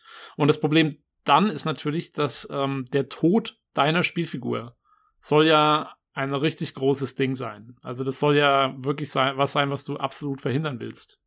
Und es schließt ah, eigentlich okay. solche Modi mhm. mit Respawns und so weiter schon aus. Also so ganz einfach ist es nicht. Also ich, ich hoffe mal, dass sie trotzdem mal irgendwie so wirklich so Konfliktevents dann irgendwie machen, wo halt schon Leute aufeinander losgehen und, und äh, richtig große Aktionen bringen.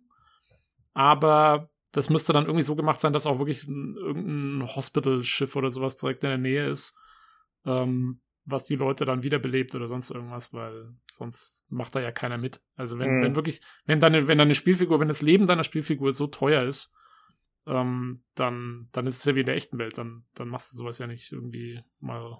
Ja, okay. Äh, soll das dann sein. final so sein, dass man quasi, also man kann sich wiederbeleben lassen oder man hat nur ein Leben sozusagen? Also, also es, es soll so sein, dass du ähm, quasi, wenn du stirbst, äh, dann wachst du schon erstmal wieder halt auf in einem Krankenhaus und hast dann zum Beispiel einen synthetisches Bein oder so, was sie dir amputieren mussten oder irgendwas. Also man soll das sehen an deinem Charakter, dass du gestorben bist mal irgendwann. Und ähm, wenn dir das dann zu häufig passiert oder wenn sich zu viel von diesem Schaden dann akkumuliert, irgendwann stirbt dein Charakter. For real. Und dann machst du einen neuen Charakter und das ist dann quasi der Nachkomme, der dein ganzes Zeug geerbt hat und dann spielst du mit dem weiter. Aber der muss sich zum Beispiel Ru seinen Ruf bei bestimmten Fraktionen dann wieder neu arbeiten und solche Geschichten. Ja, es sollen da schon dann irgendwie Kosten vorhanden sein. Kann ja auch sein, dass es eine Erbschaftssteuer gibt oder so und dann halt nur ein Teil des Vermögens transferiert wird, das du vorher hattest. Ja. Das also, wäre auch vorstellbar. Hm, das finde ich aber ganz Also cool. auf jeden Fall, es soll ein Riesending sein. Du, du sollst wirklich quasi darauf achten, dass dein Charakter nicht stirbt. Das ja. soll, deswegen auch zum Beispiel die Eject-Funktion oder so, ja, dass du auch, wenn du in Raumkämpfe verwickelt bist, soll es so sein, dass du nicht direkt immer stirbst bei einem Raumkampf, sondern dass du wirklich, selbst wenn dein Schiff dann kaputt geht, das soll dann auch nicht sofort explodieren oder so, ja, äh, dass du dann noch raus ejecten kannst und dann äh, das überleben kannst und solche ja, Sachen. Okay. Genauso wie all die Rettungskapseln, die so häufig verteilt werden in Schiffen. Ja. Die spielen da auch mit rein. Ein Problem ja. sehe ich dabei tatsächlich, äh, was ich eben aus so Spielen mit Permadeath kenne, was ich dann so ein bisschen gleichsetzen würde. Also zum Beispiel aus Daisy oder so je wertvoller dein Leben ist, desto asozialer werden die Spieler. Weil jeder Angst hat, dass er sein Leben verlieren könnte. Das heißt, er attackiert dann einfach jederzeit andere. Also so kenne ich es zumindest aus. Ja, da soll, da soll eben dieses Law-System greifen, dass du, sobald du irgendwie jemanden einfach attackierst oder so, ähm, kriegst du halt diese Crime-Stats, dass du dann gejagt wirst von der Polizei und ähm, dass dann quasi ähm, das soll auch also Griefing und, und, und PvP unterbinden, außer natürlich in Systemen, wo es keine Polizei gibt. Die gibt es dann natürlich auch. Und wenn du dich da reinwagst, das machst du dann auf eigene Gefahr, ähm, dann kann dir alles passieren, so ungefähr. Mhm. Aber wenn du quasi jetzt so wie in dem System, was es jetzt gibt, das ist halt, das ist ja ein relativ zivilisiertes System, sag ich mal. Äh, da gibt's halt viel Polizei und wenn du dann anfängst und einfach irgendwie auf Leute ballerst, dann kommt die Polizei und dann hast du auf einmal irgendwie 20.000 äh, KI-Gegner am Hals und kannst nirgendwo mehr landen und kannst keine Waren mehr verkaufen und so weiter. Also das hat schon ordentliche Penalties dann, wenn du einfach auf andere Leute losgehst. Okay, cool. Jo. Äh, Tobi, du hast jetzt schon öfter Lore erwähnt und es gab ja auch das äh, Panel der, was weiß ich, Archivisten oder wie auch immer die sich da nennen. Also das sind quasi die Leute, die so äh, aktuell erstellen die wohl ein Wiki für Star Citizen. Es gibt ja schon viele Fan-Wikis aber die haben da so, so eine offizielle Variante erstellt äh, oder sind gerade dabei. Und da soll man eben Informationen beziehen können, aber tatsächlich wurde auch betont auf Nachfrage, dass diese Informationen auch lückenhaft sein können. Also da die Informationen halt aus der echten Star Citizen-Welt kommen, glaube ich, das missverstanden, kann es sein, dass da was drinsteht, was eine Fraktion geschrieben hat. Habt ihr das auch so interpretiert? Bestimmt. Ja. Ich, hab, ich weiß jetzt nicht genau, okay. wovon du sprichst, aber ja. genau das klingt mir sehr nach dem. Nee, das, das haben die ja genauso gesagt gehabt. Mhm. Das war sogar eine Frage aus dem Publikum, die einer gestellt hatte, ob denn diese Informationen dann vollständig sein werden oder ob es dort Lücken geben wird. Und äh, sie haben gesagt gehabt, es wird anhand eines Beispiels hatten die das erklärt, wenn jetzt auf irgendeinem Planeten ein Massaker stattfindet oder so und nur einer davon halt entkommt, um davon zu berichten, aber der dann auf dem Weg irgendwo anders hin dann umkommt, dann kriegt keiner das mit. Also äh, es ist dann doch so vorhanden, dass die Lore nicht komplett lückenlos ist, sondern es gibt dann dort halt Lücken. Ja. Naturgemäß. Und äh, ja, da waren halt, also da war einmal diese Archivarin, die irgendwie ja, irgendwas in der Richtung studiert hat, also die sich mit Bibliotheken beschäftigt sozusagen. Dann war äh, ein Sinolinguist da, also ein Spezialist für Alien-Sprache und deren Schrift und so, glaube ich. Und die mhm. haben da so ein mhm. bisschen was erzählt über die Lore, aber ich muss zugeben, da habe ich nicht viel zugehört. Habt ihr da irgendwas äh, Wissenswertes, Interessantes rausgezogen oder eher nicht so? Mm, von diesen Xenolinguistics habe ich nicht so viel überhaupt verstanden, weil ich mich damit auch gar nicht beschäftigt habe. Was da der Chris Harrow alles erzählt hat, nur dass die ganzen Schriftarten selber komplex aufgebaut sind. Und äh, allein schon die Betonungen sind alle eigenständig und die Schreibweisen. Und äh, was ich sehr interessant fand, war, dass die dort sogar, was war es denn, von irgendeiner Alienrasse haben, die dann ein, ähm, ein Ratgeber für Diplomaten rausgegeben gehabt, wie die sich dann zu verhalten haben, von Redeweisen, die sie benutzen sollten, die sie vermeiden sollten. Das fand ich ganz interessant. Mhm. Also, also ich muss ja mal sagen, ich bin ja, ich bin großer Fan von ausgiebiger Lore. Ähm, ich bin nach wie vor sauer, dass das Mass Effect-Universum da sich etwas äh, in die Bredouille begeben hat, nach dem ersten Teil eigentlich schon. Und ich bin, zum einen bin ich sehr froh, dass sie eben diese Lore-Leute haben, die sich da auch wirklich mit Herzblut echt immer reinstürzen. Also man muss sich mal diese, die sind jetzt schon ein bisschen älter, aber das sind immer noch die gleichen Leute. Ähm, die so, wenn sie diese Sternensysteme vorstellen, da gibt es so eine Videoreihe, gab es da vor ein, zwei Jahren ähm, und was die da immer alles dazu zu erzählen haben und, und wie die Geschichte ist und wie die Interaktion von irgendwelchen politischen Sachen ist und so. Das ist echt cool, dass sie das machen. Also, das taugt mir. Das taugt sicherlich nicht jedem, aber es taugt mir. Aber teilweise, wenn es dann eben um diese Xenolinguistik geht und um darum geht, dass dann auch Spieler teilweise die Sprache lernen müssen, um irgendwelche Puzzles zu lösen und so, finde ich an sich vom Ansatz her ja erstmal auch nicht schlecht, aber ja, ob man das jetzt machen sollte, so in der Hinsicht, ich weiß ja nicht. Das ist halt wieder sowas, wo es, ich finde es, also ist halt ein bisschen over the top, ne, was sie da mhm. mal wieder veranstalten. So typisch Star Citizen halt. Ähm, ja. Äh, ich habe das nicht so ganz, äh, ich kriege das nicht mehr so ganz zusammen, weil ich da wie gesagt nicht so 100% aufgepasst habe, aber die haben irgendwie auch erzählt, äh, dass äh, die Erde ja in der Vergangenheit haben die Menschen sind mit den und den Fraktionen so und so umgegangen und dadurch äh, äh, ja, es gibt halt Menschen, die finden, sie sind unfair mit denen umgegangen und da gibt's aber die anderen, die sagen, das war das richtig so und sie versuchen sich jetzt äh, nicht so breit zu machen. Ach, keine Ahnung. Also diese, wie du sagst, sie sind wirklich äh, mit Herzblut dabei, das hat man gemerkt, dass sie ja. da äh, die Zeit investieren und ey, wer da Bock drauf hat, das ist cool. Und am Ende, wenn es für eine für eine gute, kongruente Welt sorgt, dann ist das ja ziemlich cool tatsächlich. Äh, die Frage ja, ist, wer ja. schaut sich das tatsächlich an? Ne? Also wer wird dann da äh, die ganzen Informationen sich äh, geben? Und äh, die genießen. Ich, ich glaube tatsächlich ja, ein kleiner Teil. Ich glaube ja. zum Teil, dass sich da schon irgendwie jeder Spieler einmal ein bisschen ansehen wird, weil äh, die ja auch vorhaben, dieses Mega-Wiki zu integrieren ins Spiel. Also es ist nicht nur dann offline auf irgendeiner Internetseite, sondern die wollen das auch so integrieren, dass man dann irgendwie, zum Teil hat man das ja auch ich glaube jetzt schon, wenn man auf der Systemkarte sich einen Planeten anguckt, dann hat man so einen kleinen Textblock dann daneben mit ein paar Infos. Die, so Mass Effect Style, oder? Ja, genau. Und die wollen das dann noch weiter vertiefen, dass dann, wenn jetzt in diesem Textblock dann irgendwie, wie man das eigentlich kennt aus dem Internet, wenn du jetzt irgendwas einmal der Name einer Rasse steht oder einer Fraktion, dass der dann unterlegt ist. Und wenn man den anklickt, kommt man dann direkt in dieses Wiki rein, hat dann dort die Seite, wo man dann mehr Informationen darüber kriegt. Also das soll dann richtig schön so äh, verbunden alles werden. Das, das fand ich interessant. Wenn die das dann mhm. so hinkriegen, okay, schön, cool. Wird man sich mit Sicherheit etwas mehr mit reinlesen oder so. Besonders wenn man ja wissen will, was ist das da jetzt für ein Planet mit für einer Fraktion. Ne, man wird ja nicht einfach so auf der Karte angezeigt bekommen, ob man jetzt zu diesem Planeten hin kann, weil man sich mit der Fraktion versteht oder halt nicht, sondern vielleicht sollte man es doch dann mal vorher durchlesen, kurz.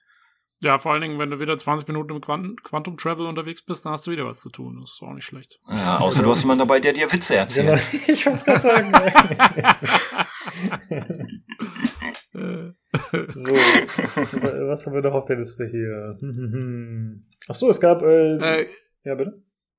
Ganz interessant fand ich, ähm, war es nicht ursprünglich gedacht, dass äh, anstatt dieses Panels zu der Sprache und dem Lore-Zeug eigentlich was zu diesem Gefängnis-Gameplay zu sehen sein sollte? Ja, ich habe auch noch mal nachgeguckt auf die äh, auf die Terminansage von denen und dort steht wirklich Xenolinguistics als äh, Seitenbühne drin. Also das Schon, ne? Ja, die haben das wohl irgendwie dann dort ausgetauscht. Warum? Also ich, Hab ich bin mal gespannt, ob man, ja, bin ich mal gespannt, ob man dazu noch was hört, weil das wäre eigentlich interessant gewesen, ähm, weil das ja das neue, der neue Gameplay-Loop sein soll, dass wenn du eben verhaftet wirst, dass du dann ins Gefängnis kommst und irgendwie ausbrechen sollst oder so.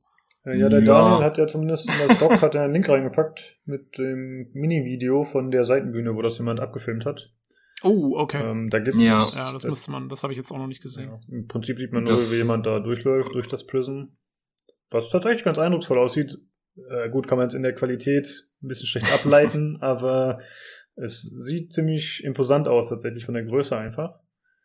Äh, und anscheinend wird er dann da extrahiert am Ende. Ja.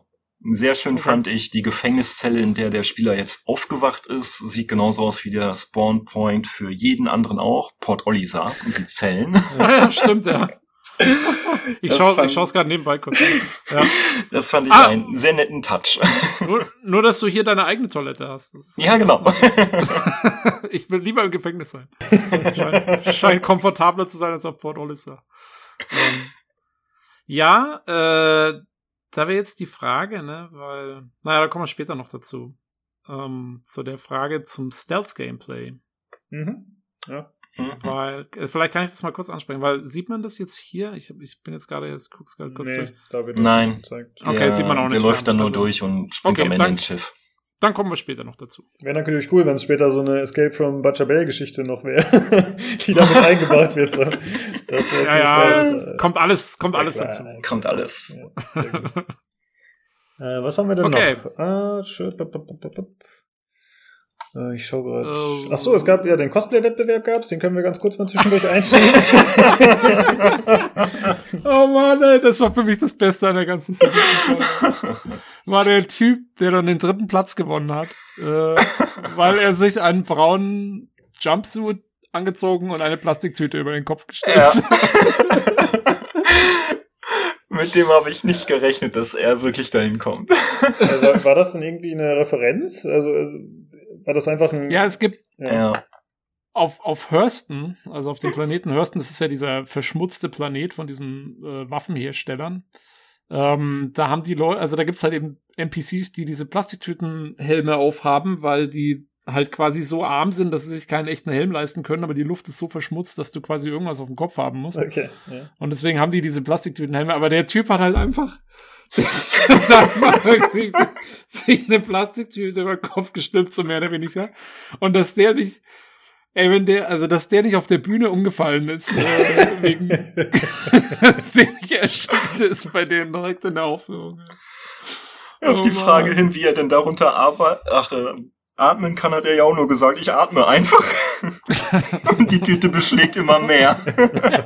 Tüte war so, beschlagen, dass er überhaupt nichts mehr gesehen hat. Dass er nicht hingefallen ist, weil er gestolpert ist. Das ist echt. Ja, ich meine, also er tat mir fast ein bisschen leid, aber es war einfach äh, zu lustig. Ja. Und auch, also auch die ganzen anderen Cosplayer, ich muss sagen, diese ganzen Typen, die sich dann irgendwelche Admirals-Uniformen anziehen äh, und dann so, so die, die, die 120 Kilo alten Männer, die halt äh, irgendwie da über die Bühne gestolpert sind. Also das hatte schon, ja. es hatte einen ziemlichen Fremdschämen-Faktor, das Ganze. Ja, so schlimm fand ich es nicht. Also ich fand auch die, die Fragen von diesem Panel ein bisschen komisch, da von den Juroren. Also das war auch ein bisschen strange und äh, ja, das waren halt hauptsächlich Männer. Also ich sag mal so, das ist natürlich nicht schlimm. Normalerweise kennt man Cosplay halt mit äh, hübschen jungen Frauen, ja, weil, keine Ahnung, weil die sich halt äh, da ein bisschen profilieren wollen sozusagen, denke ich.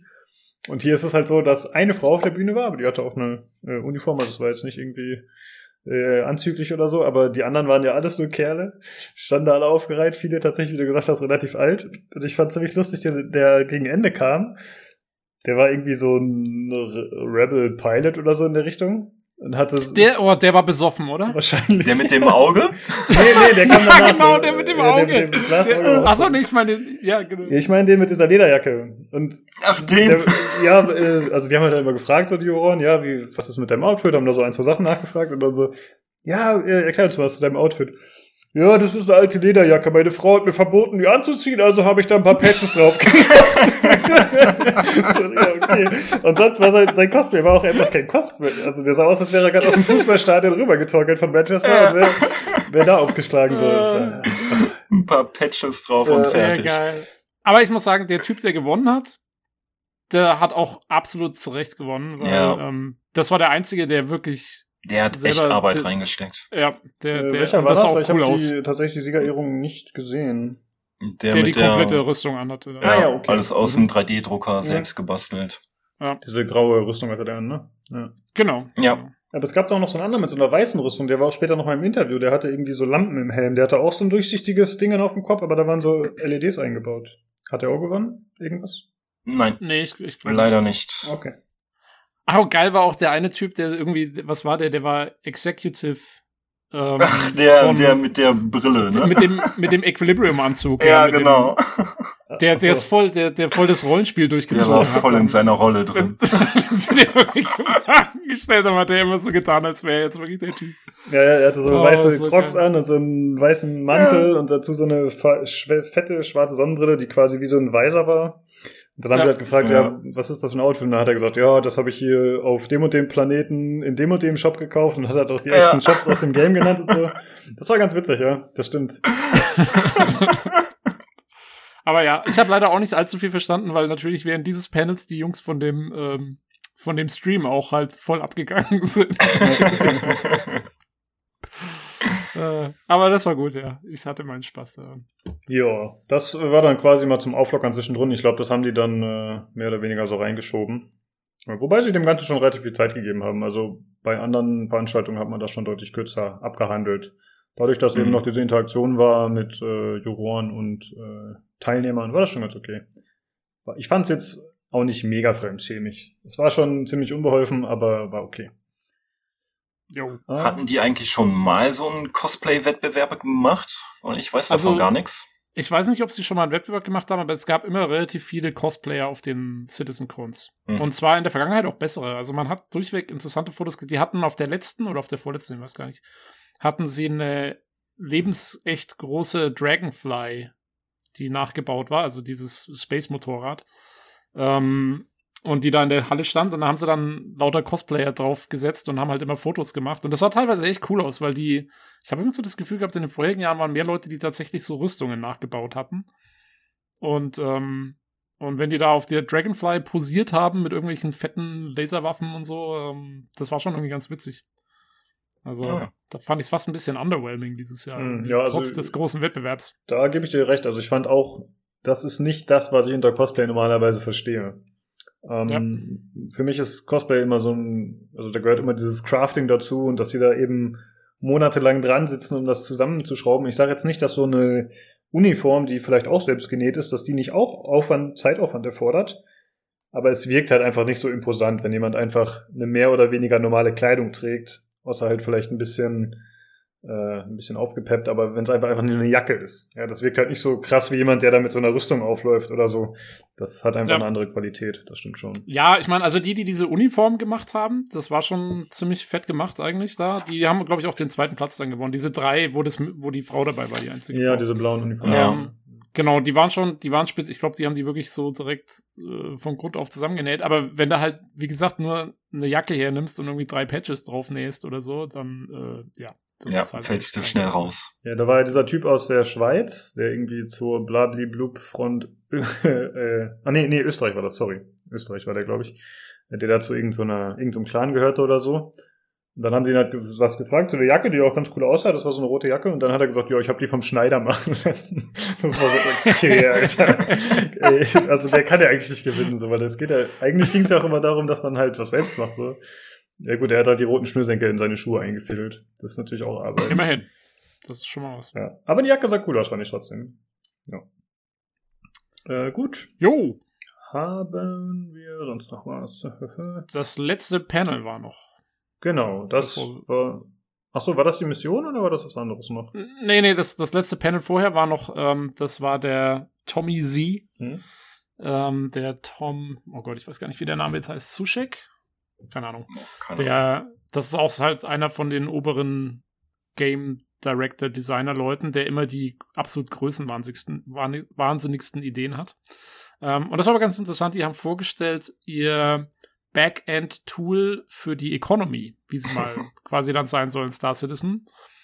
Und das ist echt abgefahren, weil die haben, die haben eben dieses Tool, wo sie, was halt quasi, also die, die Economy in Star Citizen soll nicht so sein, dass sie quasi bestimmt wird durch irgendwie, dass die Developer irgendwelche Preise vorgeben oder so, sondern es soll wirklich so sein, dass die aufgrund von Rohstoffen und Nachfrage und so basiert. Und da haben sie jetzt eben mal gezeigt, wie dieses Tool halt äh, feststellt, okay, da gibt's jetzt dann hier irgendwelche, ähm, irgendwelche Fabriken, die irgendwas brauchen und dann schaut das Tool halt nach, okay, was sind da für äh, Rohstoffe in der Nähe, für wo sind die Raffinerien, wo würden jetzt NPCs langfliegen mit irgendwelchen Gütern und die hinbringen und wie teuer werden deswegen die Güter. Also es wird alles automatisch berechnet sozusagen. Ähm, und dann lockt das wiederum Piraten an und wenn die kommen, brauchst du wieder Security und so. Und also es soll wirklich quasi eine komplett durchsimulierte Economy werden. Ähm, und das Tool sah schon erstmal ziemlich beeindruckend aus, fand ich. Also, weil die konnten, die konnten dann damit eben alles visualisieren und überall reingehen und gucken, okay, wie ist ja. das jetzt hier und wie ist das jetzt hier und anpassen. Ähm, und daraus werden eben, und wenn dann Spieler mit einsteigen in das System, werden die automatisch, also deren Aktionen werden halt einfach auch automatisch mit reingenommen in das Tool. Das ist ja dann kein Problem, die sind dann eigentlich genauso wie jeder NPC. Und daraus werden halt dann auch wieder Missionen für Spieler generiert. Also wenn jetzt irgendwo viele Piraten sind, dann kriegst du halt daraus dann Missionen ähm, ins Spiel rein, dass äh, quasi hier jetzt Kopfgeldjäger mehr gebraucht werden und die kriegen halt viel Kohle dafür, wenn sie Piraten fertig machen oder so.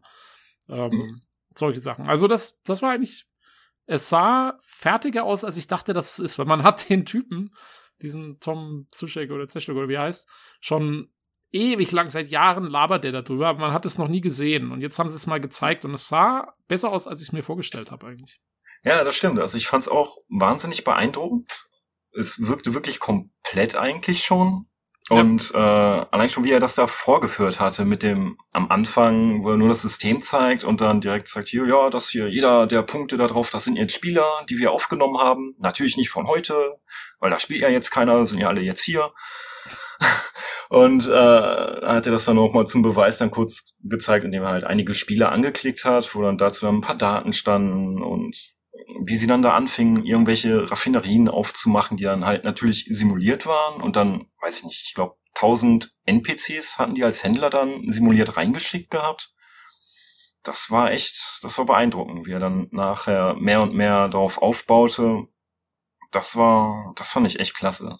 Ja, ja, ich bin halt mal gespannt, also wie gut das letztendlich funktioniert. Ne? Also ich könnte mir schon vorstellen, ja. dass, das, dass es da Möglichkeiten gibt, dass sich das Ding halt irgendwie komplett in irgendeine, in, in irgendeine äh, eine fiese Situation dann mal reinfährt, wo dann der Entwickler dann doch irgendwie, also wo die dann doch irgendwie dazwischen gehen müssen und dann sagen, okay, hier, äh, da muss jetzt irgendwas passieren. Aber gut, also als, als Prinzip schon mal cool irgendwie halt, weil es halt wirklich quasi durchsimuliert ist und nicht einfach irgendwas festgelegt wird von irgendjemandem. Ja, genau. Ja, und vor allem im Hinblick auf ein System, ne? Wenn sie dann mehrere Systeme irgendwie so aneinander koppeln können, ist das schon mal eine gute Grundlage, denke ich, dafür. Jo. Also was mir daran gut gefallen hat, war, dass sie haben sich ja die ganze Zeit, haben wir vorher schon gesagt, selbst gelobt. Ja, wir machen das und wir haben das verbessert und dieses geht schneller und jenes. Und bei diesem Panel hatte ich so ein bisschen den Eindruck, okay, hier sehe ich wirklich mal, was da passiert. Also abseits von Grafik, ja, also was dahinter steckt und wie die sich Gedanken machen und wie die versuchen, äh, ja, eben das zu simulieren. Und das war schon cool, fand ich. Hat mir gut gefallen. Ja. Ja. Man muss aber dazu sagen, dass der, der Typ, der ist auch sehr gut da drin, Sachen zu präsentieren und sie besser aussehen zu lassen, als sie vielleicht sind. Also wie gesagt, ich, ich habe ja schon gesagt, der, der redet da schon seit Jahren drüber und äh, äh, war auch schon mal so drauf, dass er gesagt hat, ja, das haben wir in ein paar Monaten fertig oder so. Und dann, ja, jetzt ist es irgendwie drei Jahre später. Mhm. Ähm, also, ja, ist schon alles auch ein bisschen mit Vorsicht zu genießen. Aber immerhin, also es war, ich fand auch, also die Präsentation war gut. Ähm, das war meiner Meinung nach, ähm, zusammen mit dem Theater of War, waren das die beiden interessantesten Sachen. Ich fand das mit dem Planeten auch sehr interessant.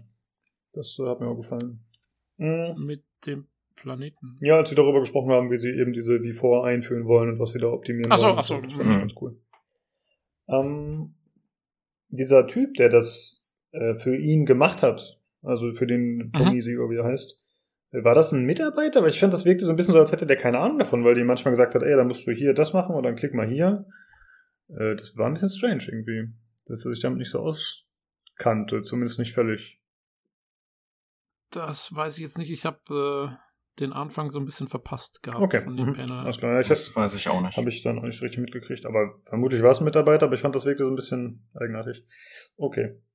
Ja, vielleicht ist das auch Chris Roberts Einfluss, ne, der dann äh, auf andere überschwappt. Jetzt mach doch mal. ja. Sehr gut. Ähm, ja, meinetwegen können wir jetzt über die Mission sprechen obwohl, die sollten wir vielleicht am Ende besprechen, weil du, äh, Daniel, du hattest hier noch ein paar Sachen aufgelistet. Äh, ein paar Schiffe und Konzeptideen. Sollen wir das vielleicht kurz erst machen? Wolltest du da einmal kurz was Davon zu sagen? Davon habe ich gar nichts aufgelistet. ich war das, das nicht. Hatte, das hatte ich noch reingeschrieben, ah, okay. weil ich habe mir noch ein, ähm, ein Video heute gesehen von jemandem, das war glaube ich auch von dem Boardgamer, ähm, der wohl bei einem Panel war, was eben auch auf dieser Seitenbühne stattfand, wo noch, ähm, wo es um Schiffe ging und neue Schiffe, die kommen sollen. Und das kann man mal kurz auflisten, weil es vielleicht ganz interessant für Leute, die das Spiel haben. Ähm, also wir haben schon gesagt, die Karak soll im Februar 2020 kommen. Ähm, dann mit der Karak kommt ja diese Piskis. Das ist ja das Shuttle, was Pisces in der Karak drin ist. Oder Pis Pisces, ja. Ähm, was in der Karak drin ist. Dazu hätte ich noch mal kurz eine Anmerkung. Mhm. Fand irgendjemand, dass diese Pisces, oder wie sie denn jetzt heißt, ein bisschen aussieht wie ein Shuttle von Star Trek? Ja, vom alten, ne? Von der, ja. von der also beziehungsweise von der Enterprise. Genau. Von, von, der NX01, von der ganz alten Enterprise, ja. Gut, dann bin ich nicht alleine damit. nee, gehen wir genau aus mit den, wo sich die Flügel dann so ausklappen ja, und so. Das genau. ist, äh, das ist genauso wie die Shuttle von, von Captain Archers, äh, alter Enterprise. Äh, jo, und die, ähm, die soll aber auch ähm, alleine verfügbar sein. Ähm, also quasi, die kann man auch alleine kaufen, außerhalb von der Karak. Äh, ist auch ein eigenständiges Schiff, also hat einen Quantum Drive, das heißt, die kann zwischen Planeten hin und her fliegen und so. Ähm, keine Ahnung, es kann drei Leute transportieren, ist so ein Mini, Mini-Exploration-Schiff, irgendwie soll es wohl sein. Dann soll kommen die äh, Argo Mole. Äh, fand ich ganz interessant, weil bis jetzt gibt's ja im, im Mining-Segment, also wer, wer abbauen will, wer Rohstoffe abbauen will, hatte bis jetzt nur die Wahl zwischen der Prospector, das ist die ganz kleine Einsitzer, und dem Riesenschiff, der Orion. Und jetzt, das ist sozusagen das Mittelding, also das ist so für drei bis vier Leute soll das sein. Ähm, hat ein bisschen mehr Power als die kleine und kann halt ein bisschen mehr meinen und so. Ähm, das soll kommen. Dann soll kommen die Kraken Privateer. Ähm, das ist eine Variante der Kraken, die es ja schon gibt. Die Kraken war bis jetzt so ein, so ein, wie so ein Flugzeugträger. Also quasi, äh, die hat so ein offenes Deck, wo dann andere Schiffe drauf landen können und soll so als Basis für andere Schiffe dienen. Aber diese Variante davon äh, soll quasi weniger für andere Schiffe gedacht sein, sondern eher so äh, als Service-Schiff. Also da sollen dann auch äh, Shops drauf kommen auf dieses Schiff. Da kann man dann äh, quasi sich aussuchen, welche Shops man haben will auf seinem Schiff und die werden dann, muss man NPCs anheuern, die dann diese Shops leiten. So ein bisschen wie die eine größere Version der Banu Merchantman, die ja äh, so, so ein langfristiges Schiff auch schon ist. Und diese Shops sollen halt modular werden und genauso soll das bei der Merchantman dann auch funktionieren. Und dann soll ähm, quasi ein Spieler unterwegs sein im Universum, der gleichzeitig ein Händler ist und der muss dann darauf hoffen, dass andere ihn ansteuern, oder was? Genau. Ja. Also der fliegt mit seinem Schiff durch die Gegend, hat auf dem Schiff Shops ähm, und kann dann eben versuchen, die möglichst lukrativ sich das Ding irgendwo hinzustellen und so. Ähm, und dann gibt's halt eben auch noch, dann gibt's irgendwelche privaten Backrooms, wo du irgendwelche Deals ausmachen können sollst und so weiter. Und aber ganz interessant ist, die haben gesagt, du kannst halt alle möglichen Shops in dein Schiff aufnehmen, aber dann musst du aufpassen, wo du hinfliegst mit dem Schiff, weil es kann natürlich sein, dass bestimmte Sachen dann irgendwo illegal sind, wo du hinfliegst. Also du kannst zum Beispiel wahrscheinlich sogar dann irgendwie einen Drogenshop auf deinem Schiff aufmachen, aber wenn du dann halt damit irgendwo in zivilisierte Ge Ge Bereiche fliegst, wo eben die äh, Drogen verboten sind, dann kann es halt sein, dass die Polizei kommt und dein Zeug beschlagnahmen oder dich im schlimmsten Fall halt äh, quasi festnehmen will. Mhm. Also da muss man dann immer darauf achten, was man auf seinem Schiff hat und wo man hingeht und so. Fand ich ganz cool. Ähm, und dann gab es noch Konzeptideen, die noch ein bisschen länger brauchen äh, werden. Und da gab es zum einen, wollen sie ein, ein Ground Vehicle für, für Ressourcenabbau machen, mit dem man also quasi, wo man Mining Laser auf einem, auf einem Auto drauf, auf einem Auto drauf baut. Ja, gut. Ein Xian Cargo Ship, also von dieser Alien-Rasse soll es ein Frachtschiff geben. Finde ich jetzt auch nicht so wahnsinnig spannend. Dann von den äh, Taveren, das sind aus auch eine Alien-Rasse, die allerdings fast ausgestorben ist, die wir Menschen fast ausgerottet haben. ähm, von denen soll es einen neuen Light geben ähm, und ein Starter Refinery Schiff soll es geben. Das fand ich mit am interessantesten, weil ich glaube, das gibt es noch nicht. Es gibt noch keine Refinery Schiffe, glaube ich, für Spieler. Ähm, also, dass du Rohstoffe, Rohstoffe raffinieren kannst und es soll eben cool sein, dass du dann, wenn zum Beispiel einer hat das Refinery-Schiff und der andere hat eine Prospector zum Abbauen, dann kann halt der eine abbauen und gibt die Ressourcen an dem nächsten, der sie dann raffinieren kann und dann können sie sie noch teuer verkaufen und so weiter und so fort. Okay. Äh, das ist wohl so das Zeug, was geplant ist fürs nächste Jahr oder so. Ich glaube, auf die Taverin hatten die sich übrigens bezogen in diesem Lore-Panel, jetzt wo ich den Namen sage. Ja, da, genau. ja hm. da musste ich dran denken, als du das gesagt hast mit dem, äh, wo die, wo die sich nicht sicher sind, wie sie mit denen umgehen sollen. Im genau, Moment, ich hatte das ja perfekt wiedergegeben. Nein, ich hab's, ich hab's direkt erkannt. Ich habe okay. oh, er redet über die Taverin. Sehr gut. Jo. Äh, eine Frage habe ich, ich bin mir gar nicht mehr ganz sicher, wann das gezeigt wurde. Es gab dieses weiße Schiff, das könnte auch während der Mission erst gewesen sein. Das war von dieser Marke, die da auch überall zu sehen war. Also ich weiß nicht mehr, wie das hieß. Die hatten auch so ein Logo in diesem, äh, in dem, in dem. Äh, das Logo, Flughafen. was man, das, das Logo, was man über gesehen hat, ist Microtech, das ist von dem Planeten. Okay. Und es gab so ein weißes Schiff, was auch dieses Microtech-Logo hatte. Ist das auch eins von denen, die du gerade genannt hast? Ist das neu? Ist das schon bekannt? Ich habe es ehrlich gesagt nicht genau das erkannt. Was war, glaube ich, die Envil Valkyrie, oder? Dieses Transportschiff, glaube ich. Könnte ah, das, das kann sein, sein, ja. Wirklich, ja. Ich habe also jetzt auch nicht Kon mehr im Kopf. Ja. In dem Kontext sollte es auf jeden Fall ein, ein Shuttle sozusagen sein, was dich von A nach B bringt bloß. Ja. Ähm, ich, ich meine, das wäre die gewesen. Kann gut sein, ja. Mit einem Custom Paint Job sozusagen. Ja. Oh. Aber ein neues Schiff war es, glaube ich, nicht. Das hätte man, das hätte man mitgekriegt, hätten sie was Okay, gesagt. ich suche gerade mal nach dem Bild, dann können wir es quasi bestätigen. Hm, na gut, kann sein. Nee, war ein anderes. I don't know. Ist auch egal.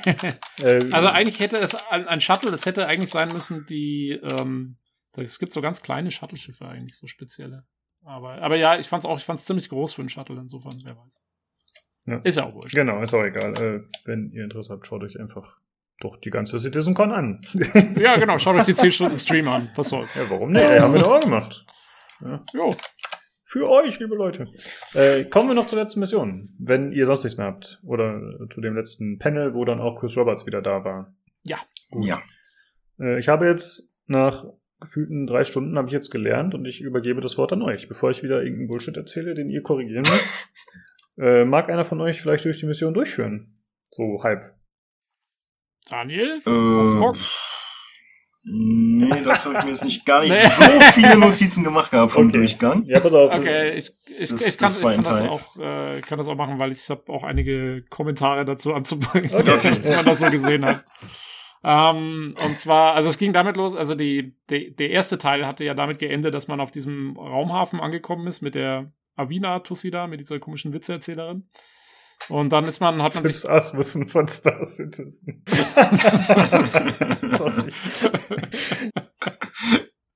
genau so. Ähm, ja, und dann hat man sich dort irgendwie einen Labcode organisiert, so einen Labormantel und eine ID-Karte, weil man sich eben einschleichen sollte irgendwo, um irgendwelche Daten zu klauen. Und ähm, dann geht man, nachdem man den Labormantel angezogen hat, geht man eben in so ein Shuttle rein, fliegt rüber zu der eigentlichen wissenschaftlichen Basis, wo man hin soll und kann auch überall einfach reinmarschieren mit seiner tollen ID-Karte. Und aus irgendeinem Grund, obwohl man den Labcode hat und obwohl man die ID-Karte hat, muss man jetzt in dem Ding drin anscheinend schleichen. Oder so. Das habe ich auch nicht so ganz kapiert. Hm. Also da würden sie einen hm. dann wohl erkennen oder so. Auf, auf jeden Fall hat er dann so getan, als würde er schleichen. Und da komme ich gleich nochmal drauf zurück. Ähm, und äh, hat sich dann eben irgendwie zu diesem Server hingeschlichen und hat da irgendwelche Daten runtergeladen auf so eine, auf seine Datenkarte und so und ist dann damit abgehauen. Und da muss ich jetzt aber gleich sagen, deswegen sage ich, er hat so getan, als ob er schleicht.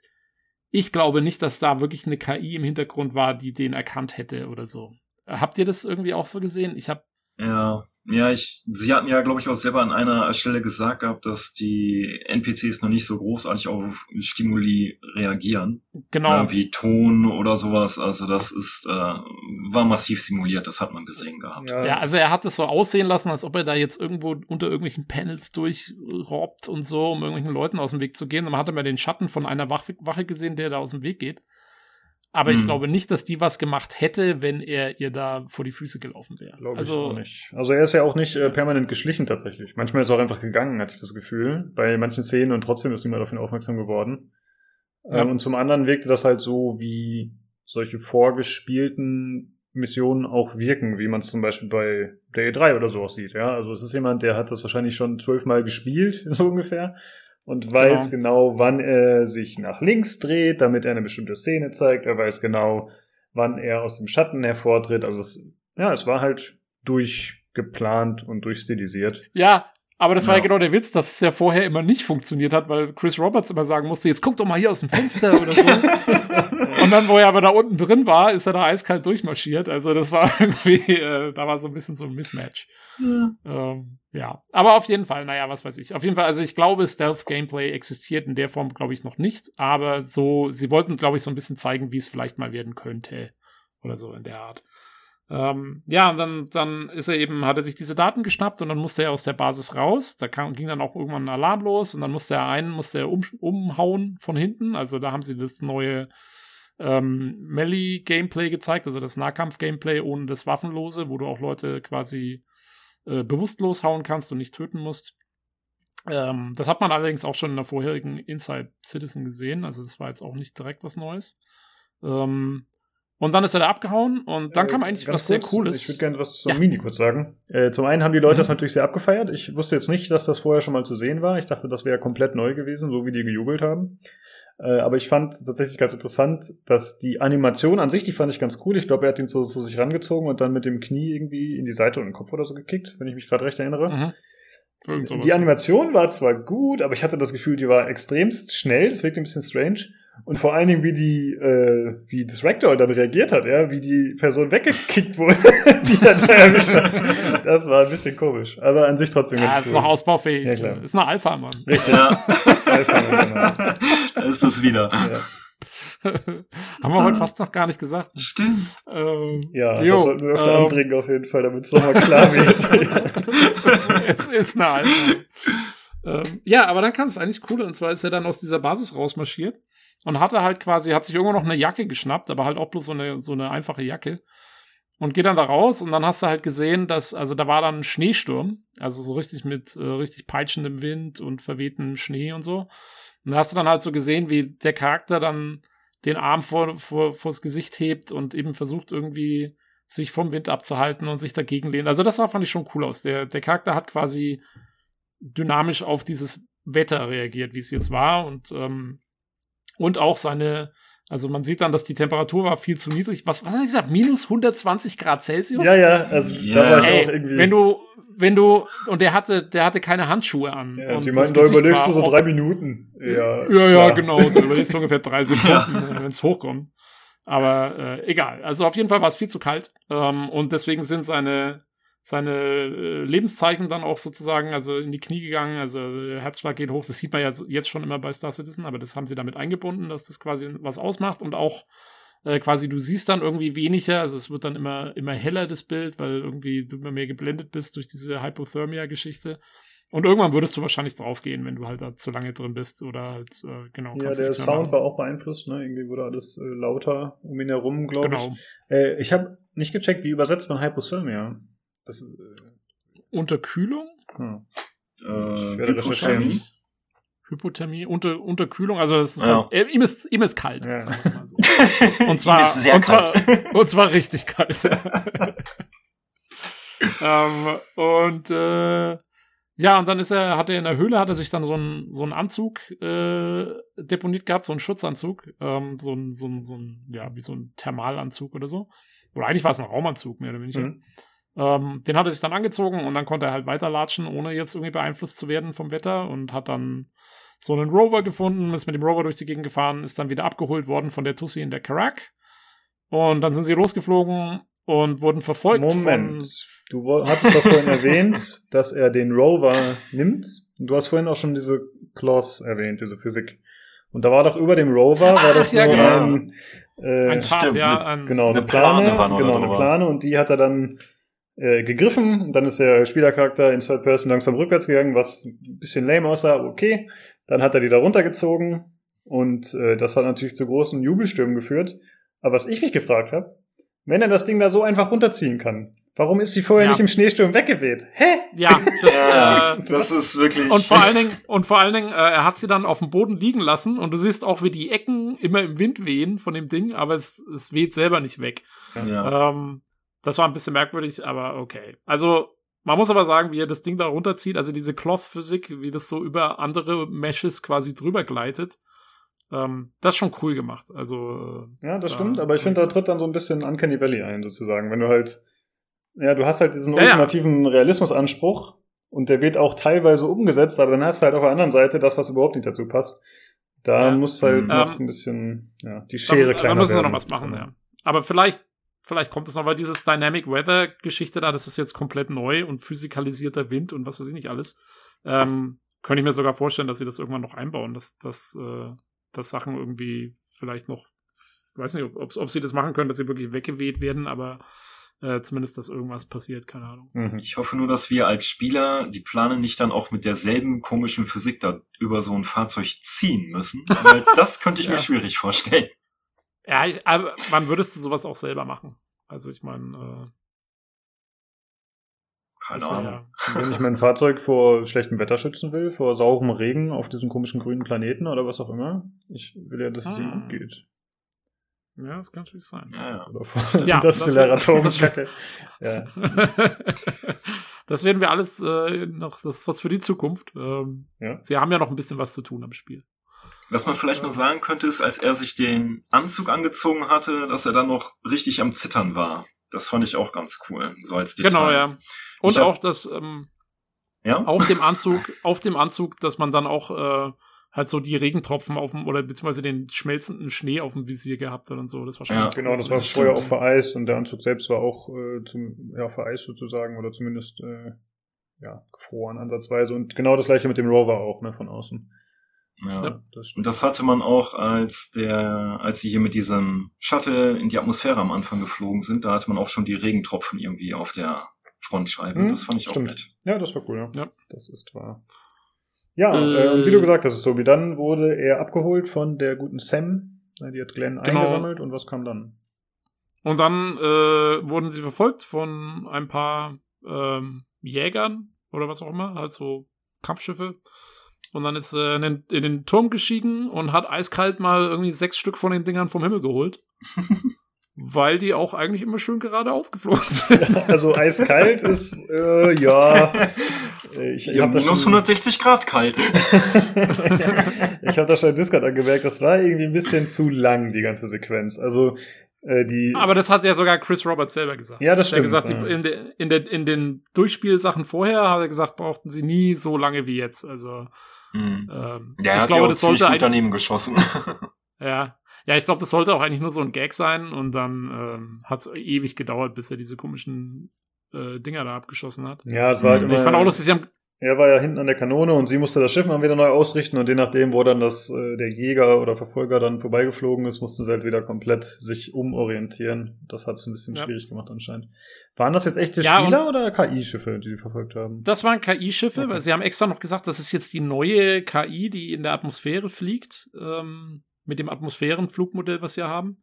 Aber ich fand die KI auch, also die hat jetzt da nicht so doll gewirkt. Ähm, das Einzige, was sie mal gemacht haben, war so ein Flip, dass sie einmal überge, also sobald er auf sie geschossen hat, äh, haben sie einmal so einen Flip gemacht zum Ausweichen, was aber überhaupt nichts gebracht hat. Und ansonsten haben die da jetzt nicht großartig irgendwelche tollen Flugmanöver oder sowas hingelegt. Nee, die haben auch nicht geschossen. Das waren eher so Stalker. Doch, doch, doch, Ja, geschossen. getroffen wurde geschossen, er. geschossen Ja. haben sie ja. Man hat ständig gehört, irgendwie ähm, äh, Hit on the left shield und so. Mhm. Ähm, allerdings, ich glaube einfach, dass diese kleinen Schiffe keine Chance haben gegen eine Karak und eine richtig gute KI hätte dann gesagt, hier komm, lass gut sein. Äh, da lassen wir uns jetzt nicht für abschießen. Ja. Aber okay. Was auch immer, das war für diese komische Demo halt so ein bisschen noch gemacht. Und, ähm, und dann sind sie zurückgeflogen auf die Karak, äh, in den Weltraum und sind gequantum traveled zu einem Jump Point. Yay. Haha.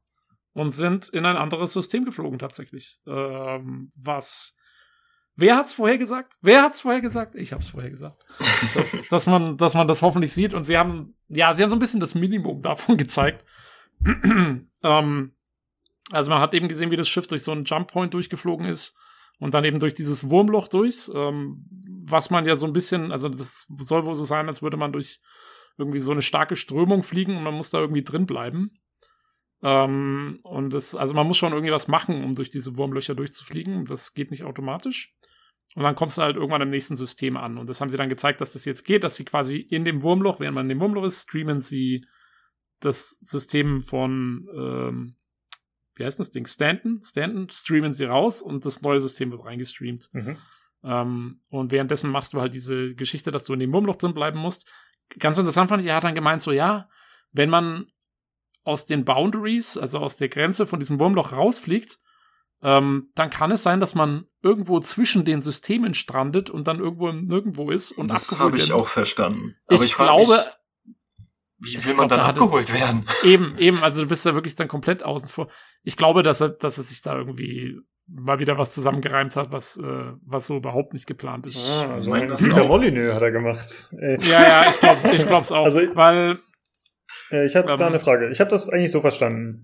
Ich habe ja schon mit euch gespielt und da ist es ja so, wenn man von einem System zum anderen möchte, ohne so einen Jump Point zu benutzen, dann fliegt man einfach eine Viertelstunde oder so. nein, nein, nein, nein, nein. Ach, wir waren nur Die in einem System, ne? fliegst. Ah, okay. Ja, ja. Genau. Die fliegst du von Planet zu Planet. Okay, okay. Ähm, und zwischen den Systemen gibt's eben diese Jump Points, wo du durch diese Wurmlöcher durch musst. Ähm, und das funktioniert eigentlich genauso letztendlich wie ein Freelancer oder so, ne? Wo du halt diese Tore oder diese Punkte anfliegen musst. Und dann, nur in dem Fall musst du jetzt halt noch durch dieses Wurmloch durchsteuern.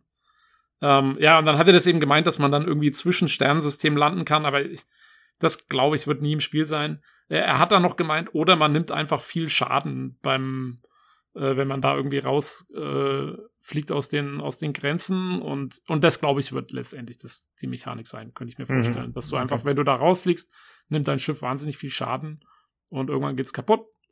Ähm, und äh, wenn, ja, äh, wenn du halt keinen Schaden nehmen musst, musst du gucken, dass du da drin bleibst. Ja, ich finde, man kann sich das so ein bisschen so vorstellen, als wäre man durch äh, so einen Darm durchgeflogen. So einfach so eine Röhre, Ja. die ein bisschen geschlängelt war und man musste da ein bisschen selbst steuern, was, was aber ganz interessant war, fand ich. Eine nette Idee, dass man eben tatsächlich noch was tun muss, während man diesen Weg äh, da äh, weiterführt.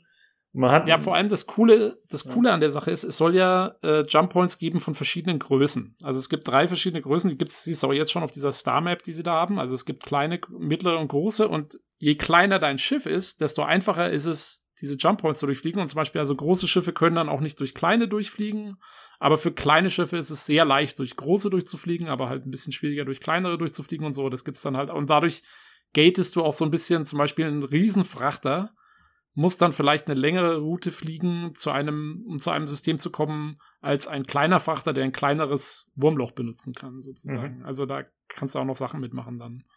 Ähm, ja, das ist so das, das Konzept. man hat ja während, Aber es funktioniert. ja, Sorry, ja. während des Fluges oder während der Durchquerung des Wurmlochs hat man ja auch einmal gesehen, dass zumindest die Kamera rausgeklippt ist. Vielleicht auch das Schiff, Ja. das weiß ich nicht. Äh, Da ist zumindest noch nichts passiert, aber gut, das ist ja Alpha, haben wir ja gesagt. Da muss man noch nichts erwarten. Vielleicht war es aber auch Ja, echt nur die ja. Kamera. Ansonsten war es aber ziemlich war- cool gemacht. Hat mir gut gefallen. Hm? Ja, war Ja, ordentlich. der ähm, Effekt war nicht schlecht. Und vor allen Dingen, dass es halt jetzt überhaupt geht und da ist und so. Leider, also ich hatte dann gehofft, dass sie jetzt vielleicht in, in dem neuen System vielleicht auch schon einen Planeten haben oder so, den sie vielleicht mal anfliegen, aber da haben sie dann wirklich aufgehört. Das war dann das Ende. Ähm, jo. Ich hatte das ein bisschen So falsch verstanden. Ich dachte tatsächlich, dass das äh, ein alternativer Weg wäre, gegenüber den 15 Minuten Flug, die ich gerade erwähnt hatte, äh, dass Leider das quasi nicht. der Shortcut Nein. wäre. Denn äh, Nope. dieses, dieser Jump Point, das ging dann so eine Minute oder so maximal. Ne? Das war relativ schnell beendet dann der Flug durch das Wurmloch. Aber okay. Jo. Ja. Äh, ja, und dann sind sie auf der anderen Seite rausgekommen. Und wo sind sie gelandet? In Pyro.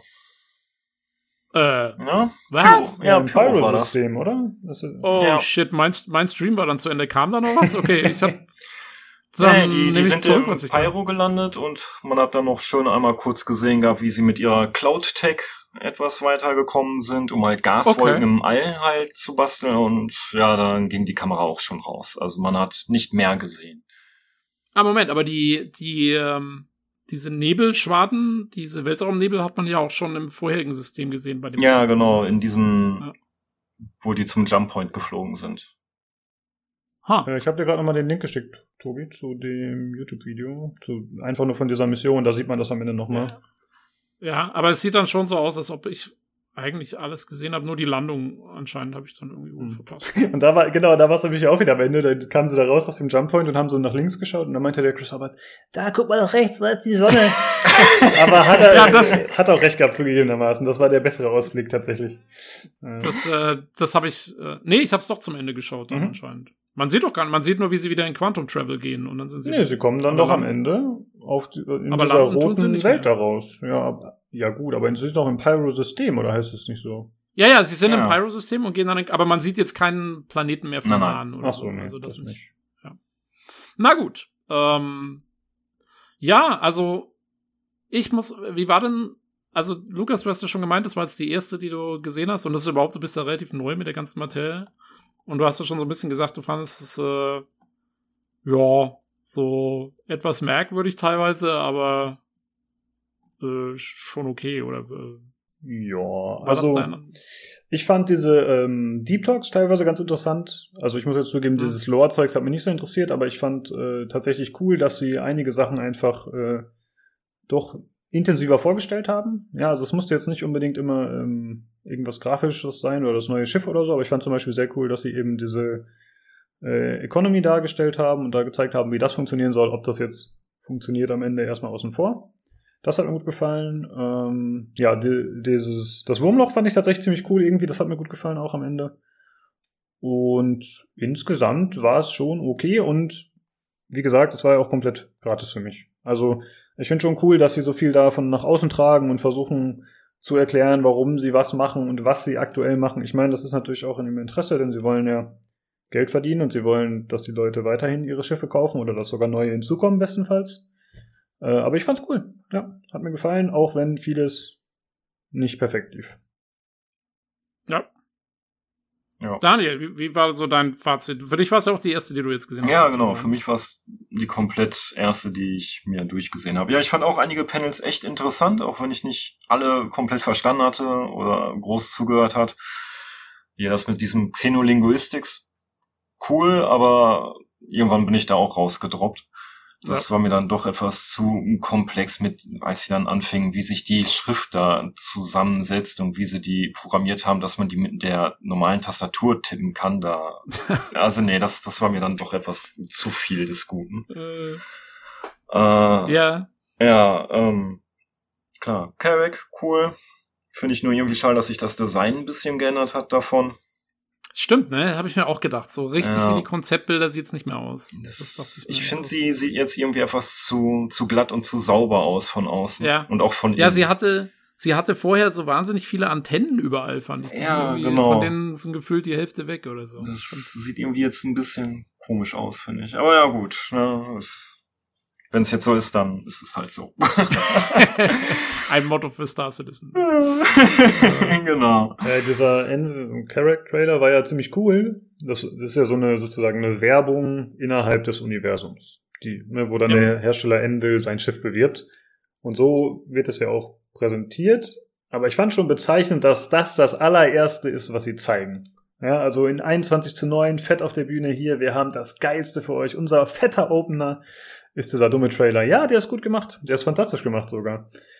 Aber irgendwie, ja, wie sagt der Olli, Ja, ich fand, äh, ja, ich, ich, ich, fand, ich fand eher lustig, dass man in dem Trailer das Schiff eigentlich erst im letzten Viertel Ja. oder so mal sieht. In Das den geht letzten ja paar ewig, Sekunden. Bis man, bis man die erst mal sieht, die blöde Karake. Das hat ja ewig Ja, das gedauert. stimmt, aber ich fand das aber- äh, passend, weil das ist sozusagen, also ist ja wie bei so einem Auto-Werbespot, ja. So der große Reveal. Genau, ja. da wird natürlich ja, auch das Auto gezeigt, aber es wird ja so ein Lebensgefühl verkauft, das Gefühl von Ja, ja. Freiheit und du kannst mit deiner Carrack immer hin und alles machen, du bist ein cooler Typ und dann kommt halt das Schiff.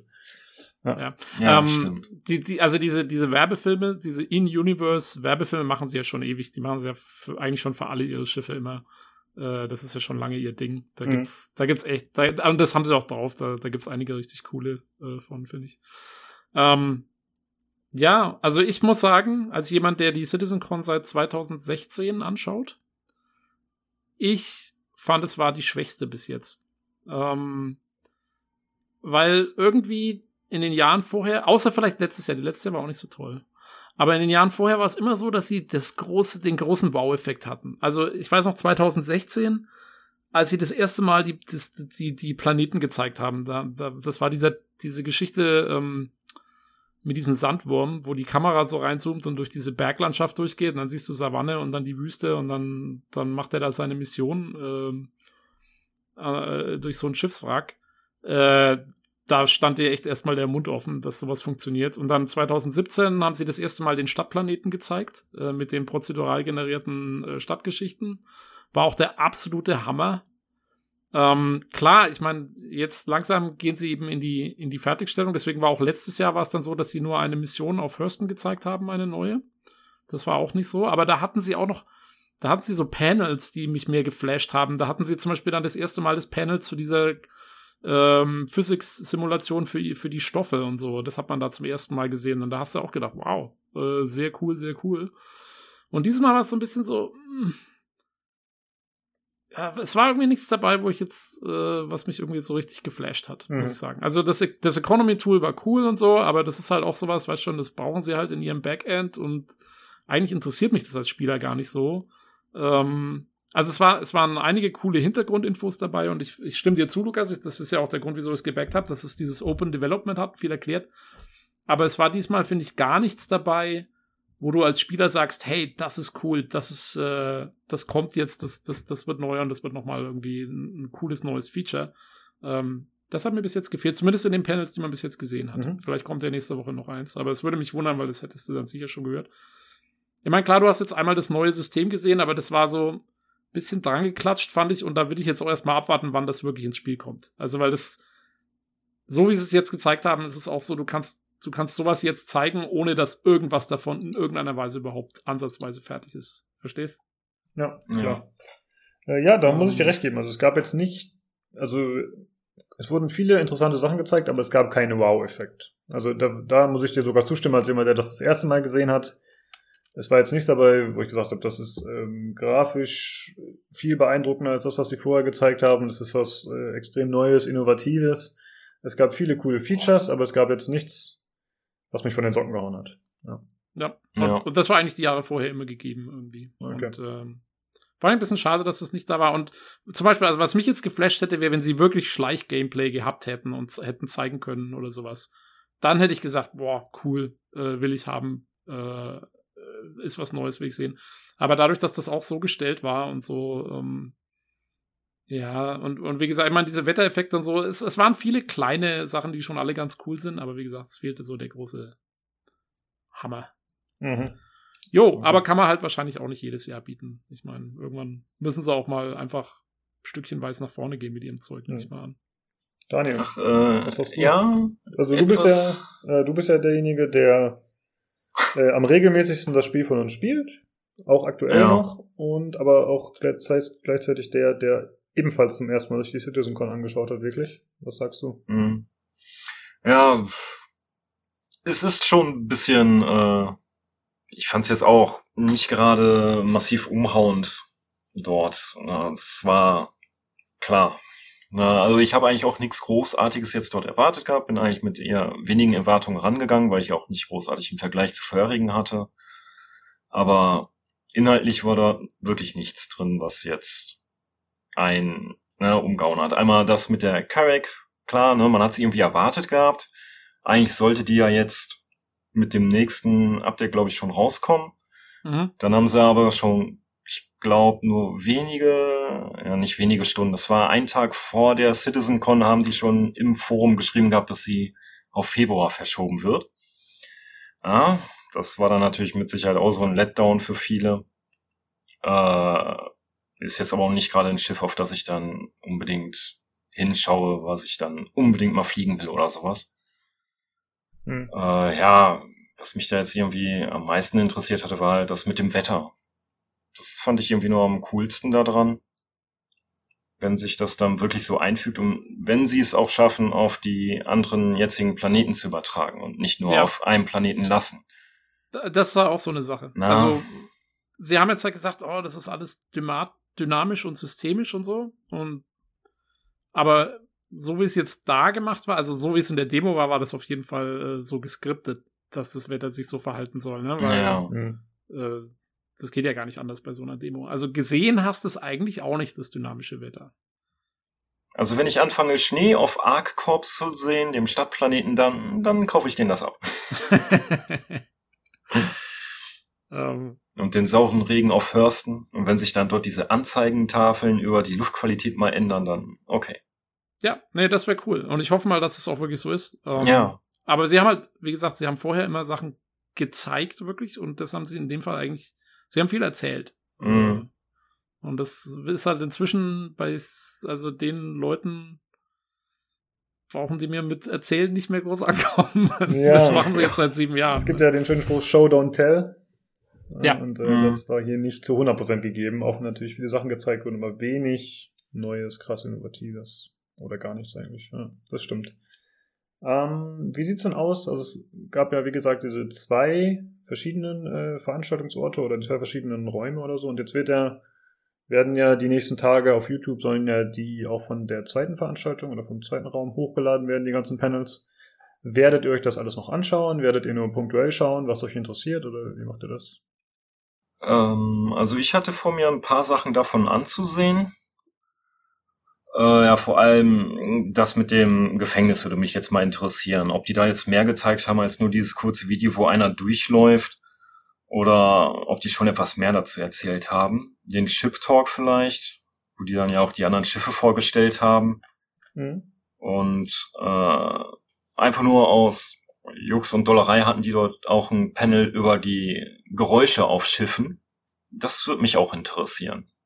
Weil bis jetzt finde ich irgendwie die Schiffe meistens ziemlich leer gehalten. Also jetzt auch von der Atmosphäre her. Wenn man dort dann etwas mehr mitkriegt, so Hintergrundgeräusche gehören ja eigentlich dazu zu Schiffen, wenn dort irgendwelche Maschinen am Surren sind oder halt die Computer dran sind. Das hätte ich dann schon gern. Das würde mich echt interessieren damit. Mhm, ja. ja, aber ja, so die anderen weiß ich nicht genau. Ob ich mir dazu was dann ansehen werde, mal schauen. Ich denke vielleicht eher nicht. Äh, bei mir kommt tatsächlich, ich habe den Channel ja abonniert hier, den Star Citizen Channel, und ich denke mal, die werden dann ja alle in die Abo-Box nach und nach reingespült. Ich würde mir wahrscheinlich auch das Gefängnis nochmal kurz anschauen, dann in einer besseren Qualität, obwohl du ja schon dieses kurze abgefilmte Video hattest. Und äh, dann würde ich wahrscheinlich mal noch schauen, was noch vorgeschlagen wird. Aber ich werde mir jetzt mit Sicherheit nicht alles angucken. Also ich habe mir jetzt hauptsächlich äh, den Stream angeschaut für äh, ja für, für für den Podcast jetzt und was dann noch kommt, da muss ich mal schauen. Mhm. Also da muss da muss schon was dabei sein, was mich catcht, so was mich wirklich interessiert. Also zu dem Planeten würde ich mir vielleicht noch was angucken, wenn es da noch mal was gibt, weil das fand ich recht interessant. Ansonsten ja. mal schauen, was noch vorkommt. Ja. Äh, ja, Tobi, wie sieht's aus mit dir? Was würdest du dir nochmal anschauen, eventuell? Also ich glaube, ich würde mir tatsächlich die meisten Sachen schon noch irgendwann im Laufe der Zeit anschauen. Ähm, ich mache das immer so nebenher, während ich halt irgendwas anderes noch mache. Ähm, weil, wie ich vorhin schon gesagt habe, das Coolste für mich an Star Citizen ist eben das Open Development und dass du so viel Hintergrundzeug kriegst. Ähm, ich habe jetzt selber noch gar nicht genau nachgeguckt, was, äh, was genau drin war, aber ähm, ja, normalerweise schaue ich mir das meiste an. Wie gesagt, ich schaue mir ja auch eigentlich jede Woche die das neue Video an mit ihren Updates und so. Ich finde es immer interessant, einfach zu sehen, was machen die, äh, wie, wie wird's gemacht, weil du kriegst ja echt immer ziemlich viel so Hintergrundinfos und so. Und, ähm, und das interessiert mich schon. Also, jo, ich werde mir das Zeug irgendwann mal reinziehen im Laufe der Zeit. Mhm, okay.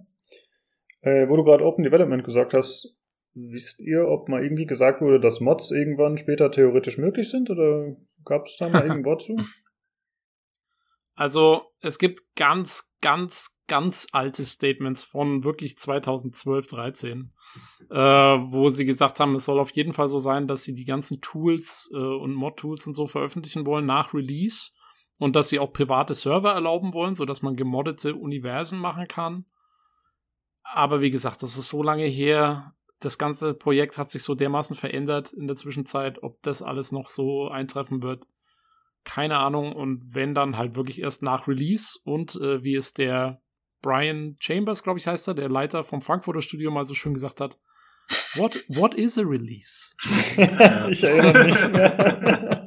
genau. Ja, mir fällt also, das nur ein, äh, wegen Daisy unter anderem, muss ich mal wieder anbringen jetzt leider den Vergleich.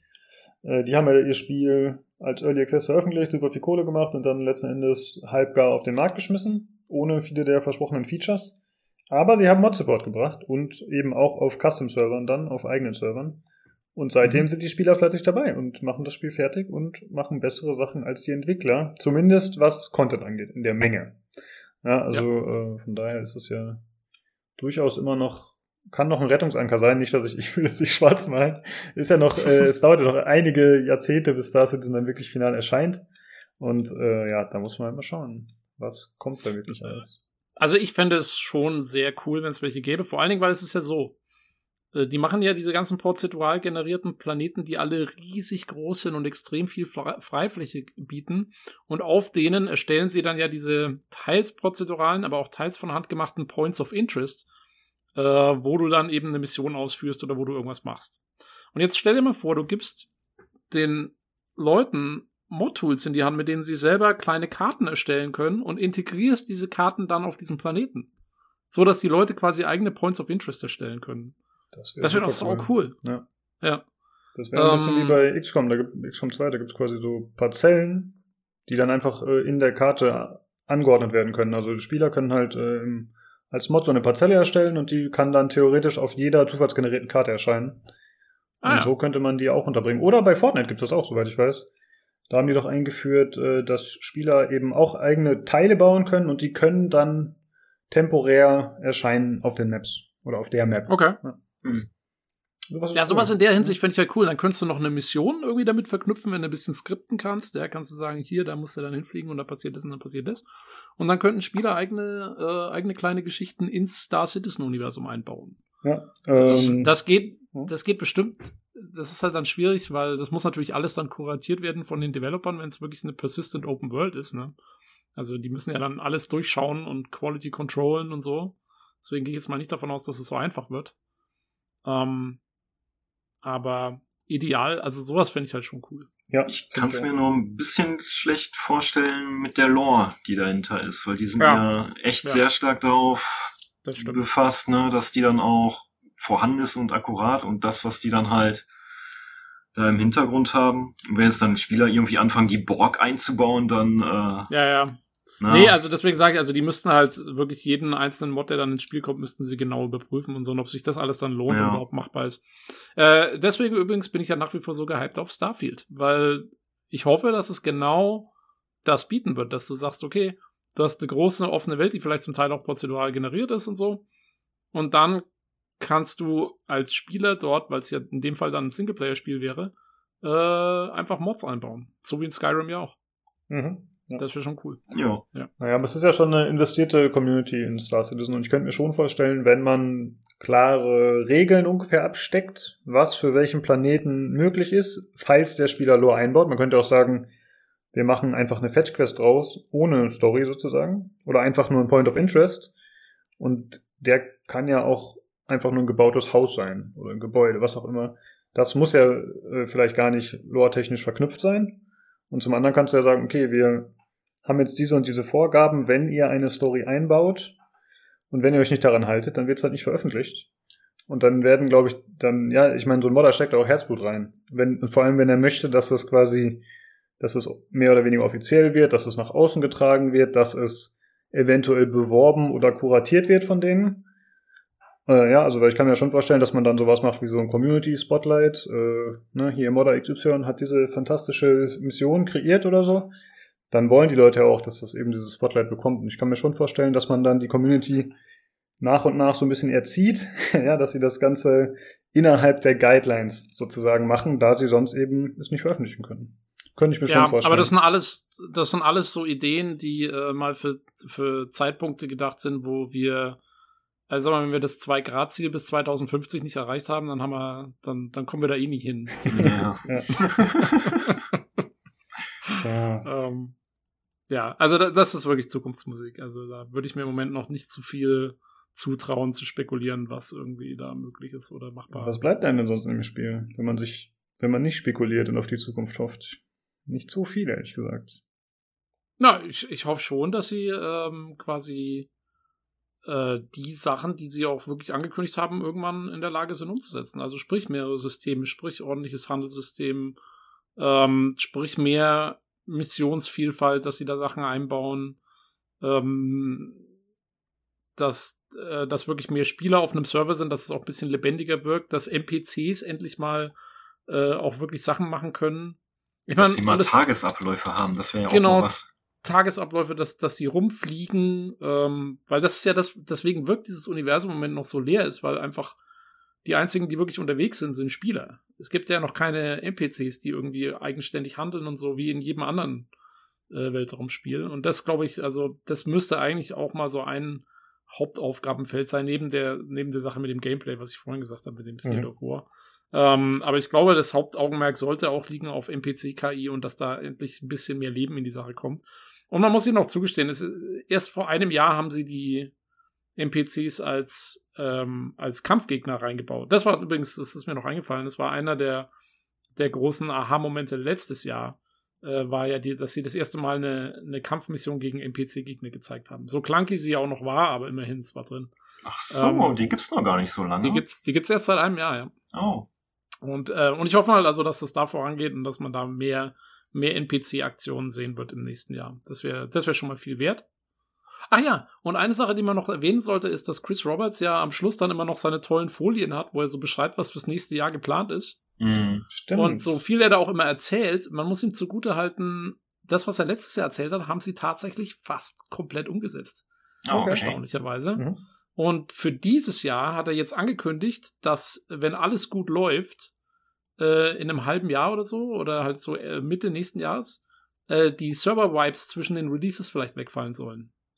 Das wäre schon mal viel wert, dass wir quasi Credits verdienen können und so, die dann länger mhm. vorhanden sind als nur drei Monate. Das wäre. Ja. Also er hat gesagt, sie würden sich auf jeden Fall vorbehalten, nach wie vor zu wipen, wenn irgendwas halt schief geht und so. Ähm, aber dass sie nicht mehr regulär alle drei Monate alles wieder auf Null stellen, das ja. wäre schon cool. Das würde ich auch gut finden. Das habe ich auch angesprochen nach unserer Anspielsession da, der Free, Free Flight, während des Free Flight Weekends, dass einfach, ja, dass es äh, doch keine Motivation bietet, ja, wenn man einfach immer wieder von vorne starten muss. Wenn man genau. da ein bisschen also ich habe ja Motivation rausgezogen. Ja gut, aber du trollst nur rum und packst deine Raumschiffe, wo du nicht parken sollst. Also ganz ehrlich, tut mir leid, das, ist, äh, das hat mich viel... Ich laufe doch nicht zu Fuß zu meiner Lieblingsbar, tut mir leid. Ja, nee, nee. ja gut. Äh, du brauchst, wir bräuchten noch mal so, ähm, hier die, wie heißen die aus Blade Runner, die Autos? Skipper? Weiß nee, keine nicht. Ahnung. Die, Spinner, Spinner, die, diese, halt diese Flugautos. Das wäre cool, ne? Das wäre super cool. Sowas brauchst du Aber im Grunde ist ja dieses eine Schiff, was die da im Schiff hatten, die, die Pisces ist ja fast schon so ein Flugauto, oder? Das ist ja, also wenn ja, das nochmal ja, halb so groß so, wird, dann haben wir es doch schon fast, oder? Die gibt's auch. Es gibt so ein ganz kleines Schiff. Ähm, die Merlin. heißt. Nee, nee, nee. Ähm, das ist sogar ein Transport, so ein kleiner Tra äh, Ah, die Argo MPV Argo. oder MPU genau. oder wie das Ding heißt.